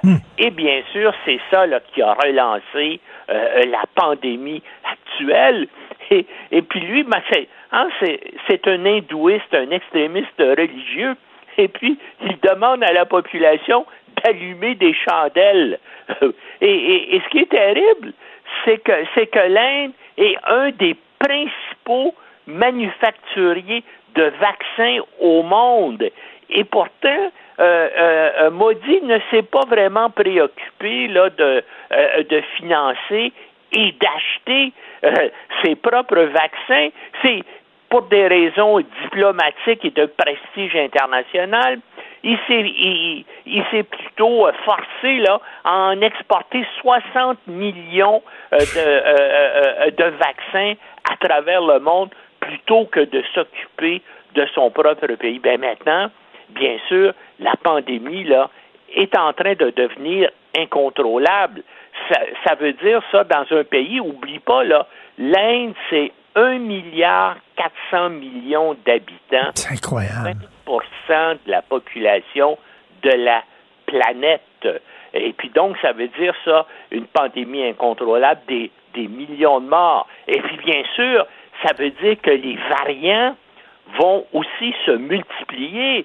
Et puis, est-ce qu'on est-ce qu'on peut contraindre tous ces gens-là à rester en Inde? Bien sûr, la plupart des pays là on, on- on interdisent euh, euh, euh, les voyages vers l'Inde provenant de l'Inde, tout ça. Mais est-ce qu'on va réussir à contrôler les frontières puis à limiter ça à l'Inde? Et puis là, bien sûr, ben d'autres pays. Et puis, euh, comment est-ce qu'on peut aider? Est-ce qu'on peut faire de quoi? Est-ce qu'en envoyant de ça a pris une telle ampleur là que euh, est-ce que vraiment ça dépasse le seuil ou, ou le niveau où ça peut être contrôlable euh, quoi qu'on envoie sur place? Parce qu'oublie pas c'est un pays extrêmement pauvre avec des euh, euh, des hôpitaux un système de santé qui est extrêmement limité. Alors on- n'a pas non plus le personnel. Ben vo- on voit là depuis une semaine à la à la télévision hein, on peut même pas incinérer les cadavres des gens euh, qui sont morts. Donc pense à toutes les autres maladies qui peuvent se développer à partir de ça. Non c'est une situation vraiment euh, euh, catastrophique et, et- et menaçante Tout à fait. Il y a des gens qui disent, mais c'est épouvantable de leur fermer les frontières parce que ces gens-là, ils veulent fuir leur pays, ils veulent partir, et, ils peuvent aller nulle part. Mais, mais tu sais, on n'est pas comme pendant, tu te souviens, la, la- la- Deuxième Guerre mondiale, il y avait un bateau avec des Juifs qui avaient quitté l'Allemagne et qui voulaient euh, aller aux États-Unis, qui ont été rejetés, qui ont été rejetés en Europe, qui ont été repoussés ici au Canada aussi. Finalement, ils sont retournés en Allemagne, ils sont tous morts dans les camps de concentration. Mais sauf que c'est parce que s'ils viennent ici, ils vont peut-être nous, nous contaminer, là.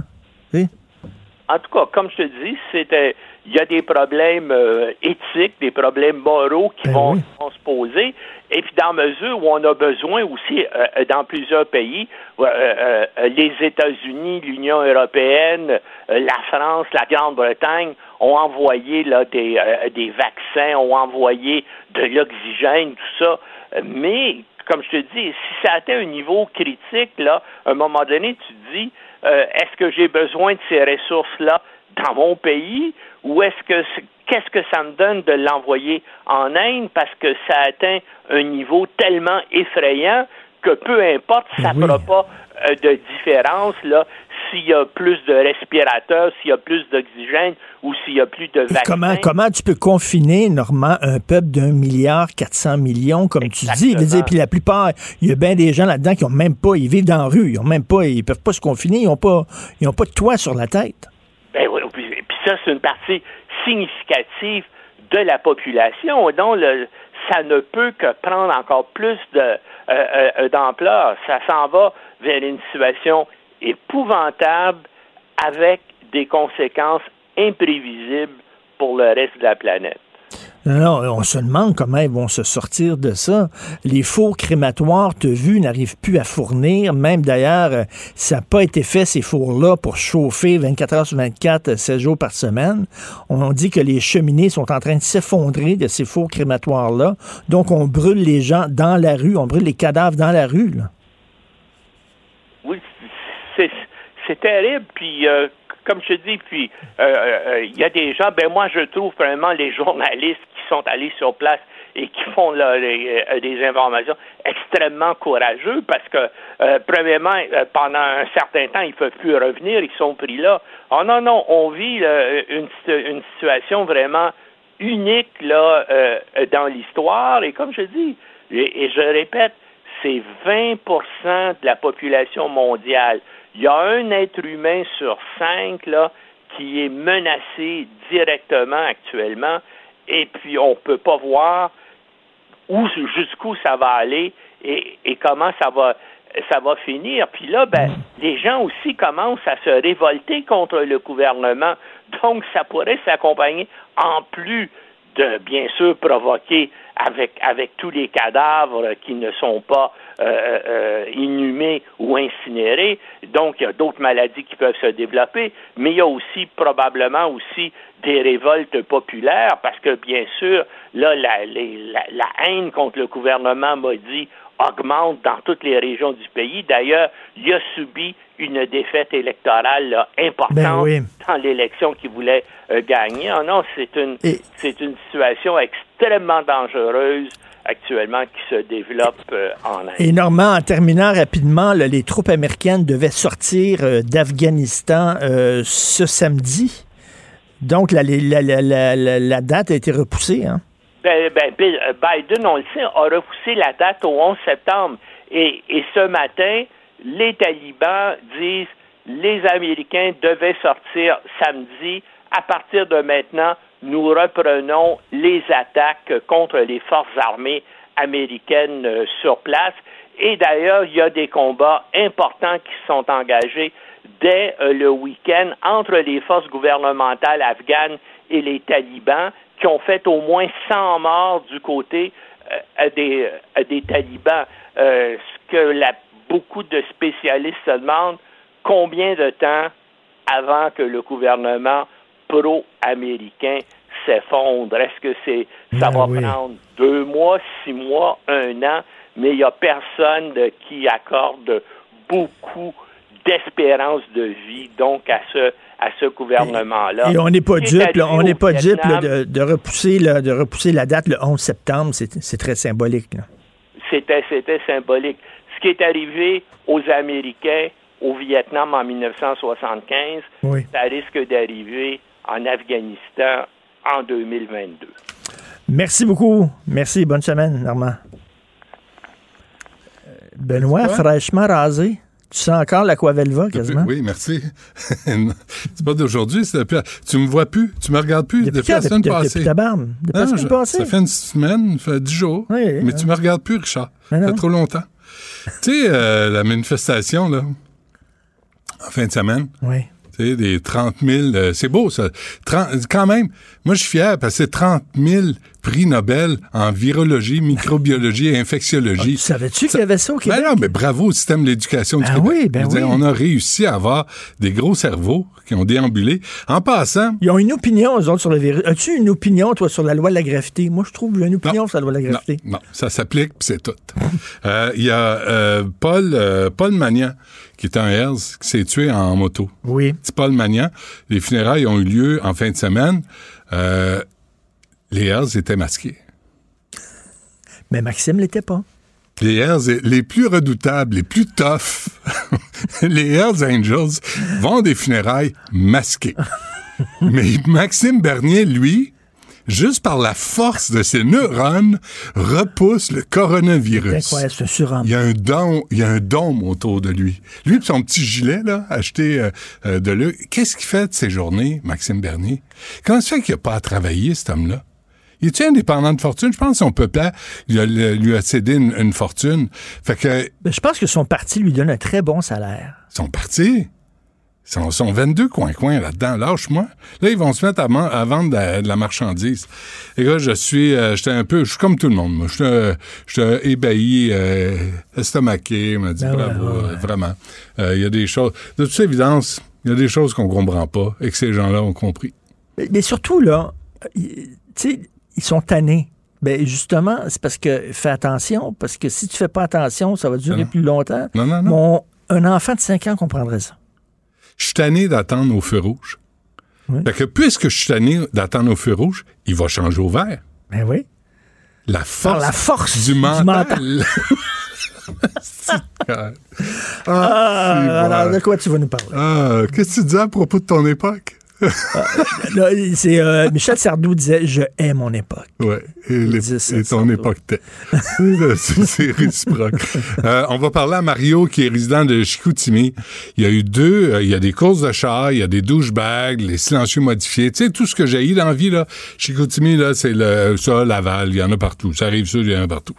Euh, du monde qui écœure les autres parce qu'ils ont besoin de prouver quelque chose. parce que, tu ouais, c'est ça.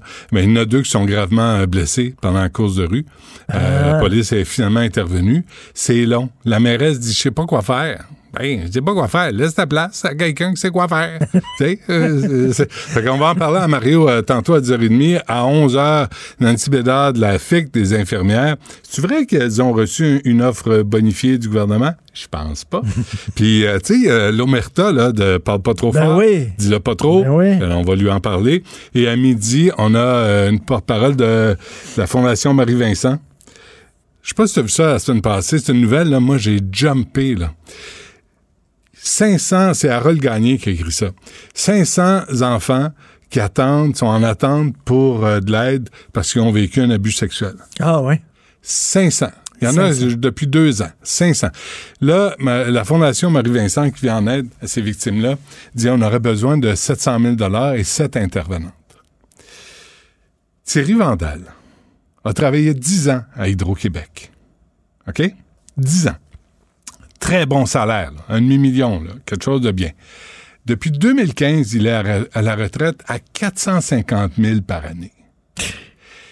Chris, venez pas me dire qu'il n'y a pas d'argent dans le système. Mais non. Pour des enfants qui ont vécu l'abus sexuel, ah ben, ah ben, je ne sais pas, je vais demander à mon sous-ministre, je vais regarder mon enveloppe discrétionnaire. ben, Voulez-vous arrêter de niaiser avec les choses importantes? Puis la gang de têteux de fonds publics, là, toute la petite gang de têteux qui sont partis avec des primes puis des bonnies, puis tu sais, à rien faire chez eux, à 300-400 000 par année, c'est là, c'est c'est là où il faut s'arrêter. Puis des fois, ils partent même euh, avec Ouais. des- des- du goudron et des plumes, puis ils Ah, reçoivent quand même leur Ah ouais, retraite. pareil, pareil. Ouais. Tu sais, le, le directeur là, de la, de la DPJ en Estrie, il est parti à la retraite. On le paye à rien faire chez lui après un excellent travail. Un excellent travail. Fait que, tu sais, à un moment donné, arrêtez de dire qu'il n'y a pas d'argent, là. Euh, Choisissez où on le met. Toute la gang de la SAQ, là. La gang de la SAQ. Il y a Mme Gagnon, là, qui vient qui a eu une allocation dans, dans le rapport annuel de 2020, 488 000. Allocation de transition. Calvaire, Richard. Ah, ben, elle a bien fait sa job parce que regarde, la preuve, quand tu vas acheter du vin, où c'est que tu vas? À SAQ. C'est ça. Donc, tu vois, elle, elle attire le monde. Elle, a- elle a réussi à Mais la attirer le monde. Hydro-Québec, l'Auto-Québec, à un moment donné, là, ça devient indécent. Ça devient indécent quand on cherche de l'argent pour aider les plus vulnérables dans notre société. Que ce soit les petits pits, que ce soit les personnes âgées, ça n'a pas d'allure. Fait on va, on va aborder ça aujourd'hui. C'est gratis. T'as l'air de bonne humeur. Excellente humeur. On dirait que t'es en maudit. Non. Non? Non, mais, mais- non, mais, non, mais cherchez pas d'argent pour aider les petits Mais non. Ça, ça, ça a juste pas d'allure, tu sais. Tu sais, Gilles Julien a fallu qu'il quête le ministère de la, de la Santé, alors qu'aujourd'hui, Aujourd'hui, on épouse l'approche de pédiatrie sociale de Gilles Julien. Il y a 18-19 ans, tu te souviens, on l'avait fait au Frontiera au début, début, début. Puis euh, il, s- il se battait contre Ben la oui. BPJ. là. Aujourd'hui, on a comme compris que la pédiatrie sociale, pas nécessairement retirer les enfants des familles, puis essayer d'aider les familles en général, ça marche mieux. Puis il se battait même contre des syndicats. là. Même à gauche, il était mal vu. Ouais. Euh, alors, euh, on va t'écouter, bien Oh, ben, sûr. Hey, euh, Félix Séguin me disait qu'à à manifestation, il y a un gars qui a vendu des T-shirts, il a fait imprimer 100 T-shirts. Il faut se libérer avec un « et », avec accent aigu. Tu sais quoi le pire? Il vendait ça. Tu sais quoi le pire? Ceux qui en ont acheté. Ils ont dit, hey, maman, on va, on va mettre ça dans un cadre. Il faut y animer. Alors, euh, merci à ma fabuleuse équipe à la recherche, la, Carl. la- la Reine des Neiges? Libéré. oui, c'est vrai, on va finir là-dessus sur la Reine des La Reine Neiges. des Euh, Neiges, qui est le thème du Parti populaire du Canada. Je ne sais pas comment ça s'appelle, le Parti de Maxime Bernier. Et le Parti conservateur du Québec. Ouais. C'est un peu le chef aussi. Duhem. La reine, oui. La Reine des Neiges est un peu le- la chef du Parti populaire du Canada. À la recherche, Carl Marchand, Maude Boutet, merci. Et à la réalisation à la console, Achille Moinet. On se reparle. Max, faut que Maxime l'apprenne par cœur. Maman me dit Pourquoi tu dis Benoît? Pas rire. Elle dit Tu dois être fâché quand tu l'appelles Benoît. Sais-tu qui m'appelait Benoît aussi? Sœur Angèle. Sœur Angèle, puis moi, là, il a failli se passer quelque chose. T'avais un ticket On avec s'aimait elle. beaucoup. Oui, j'avais un ticket. Ouais, on s'aimait beaucoup. Euh, et on écoute Benoît, merci. Cube Radio.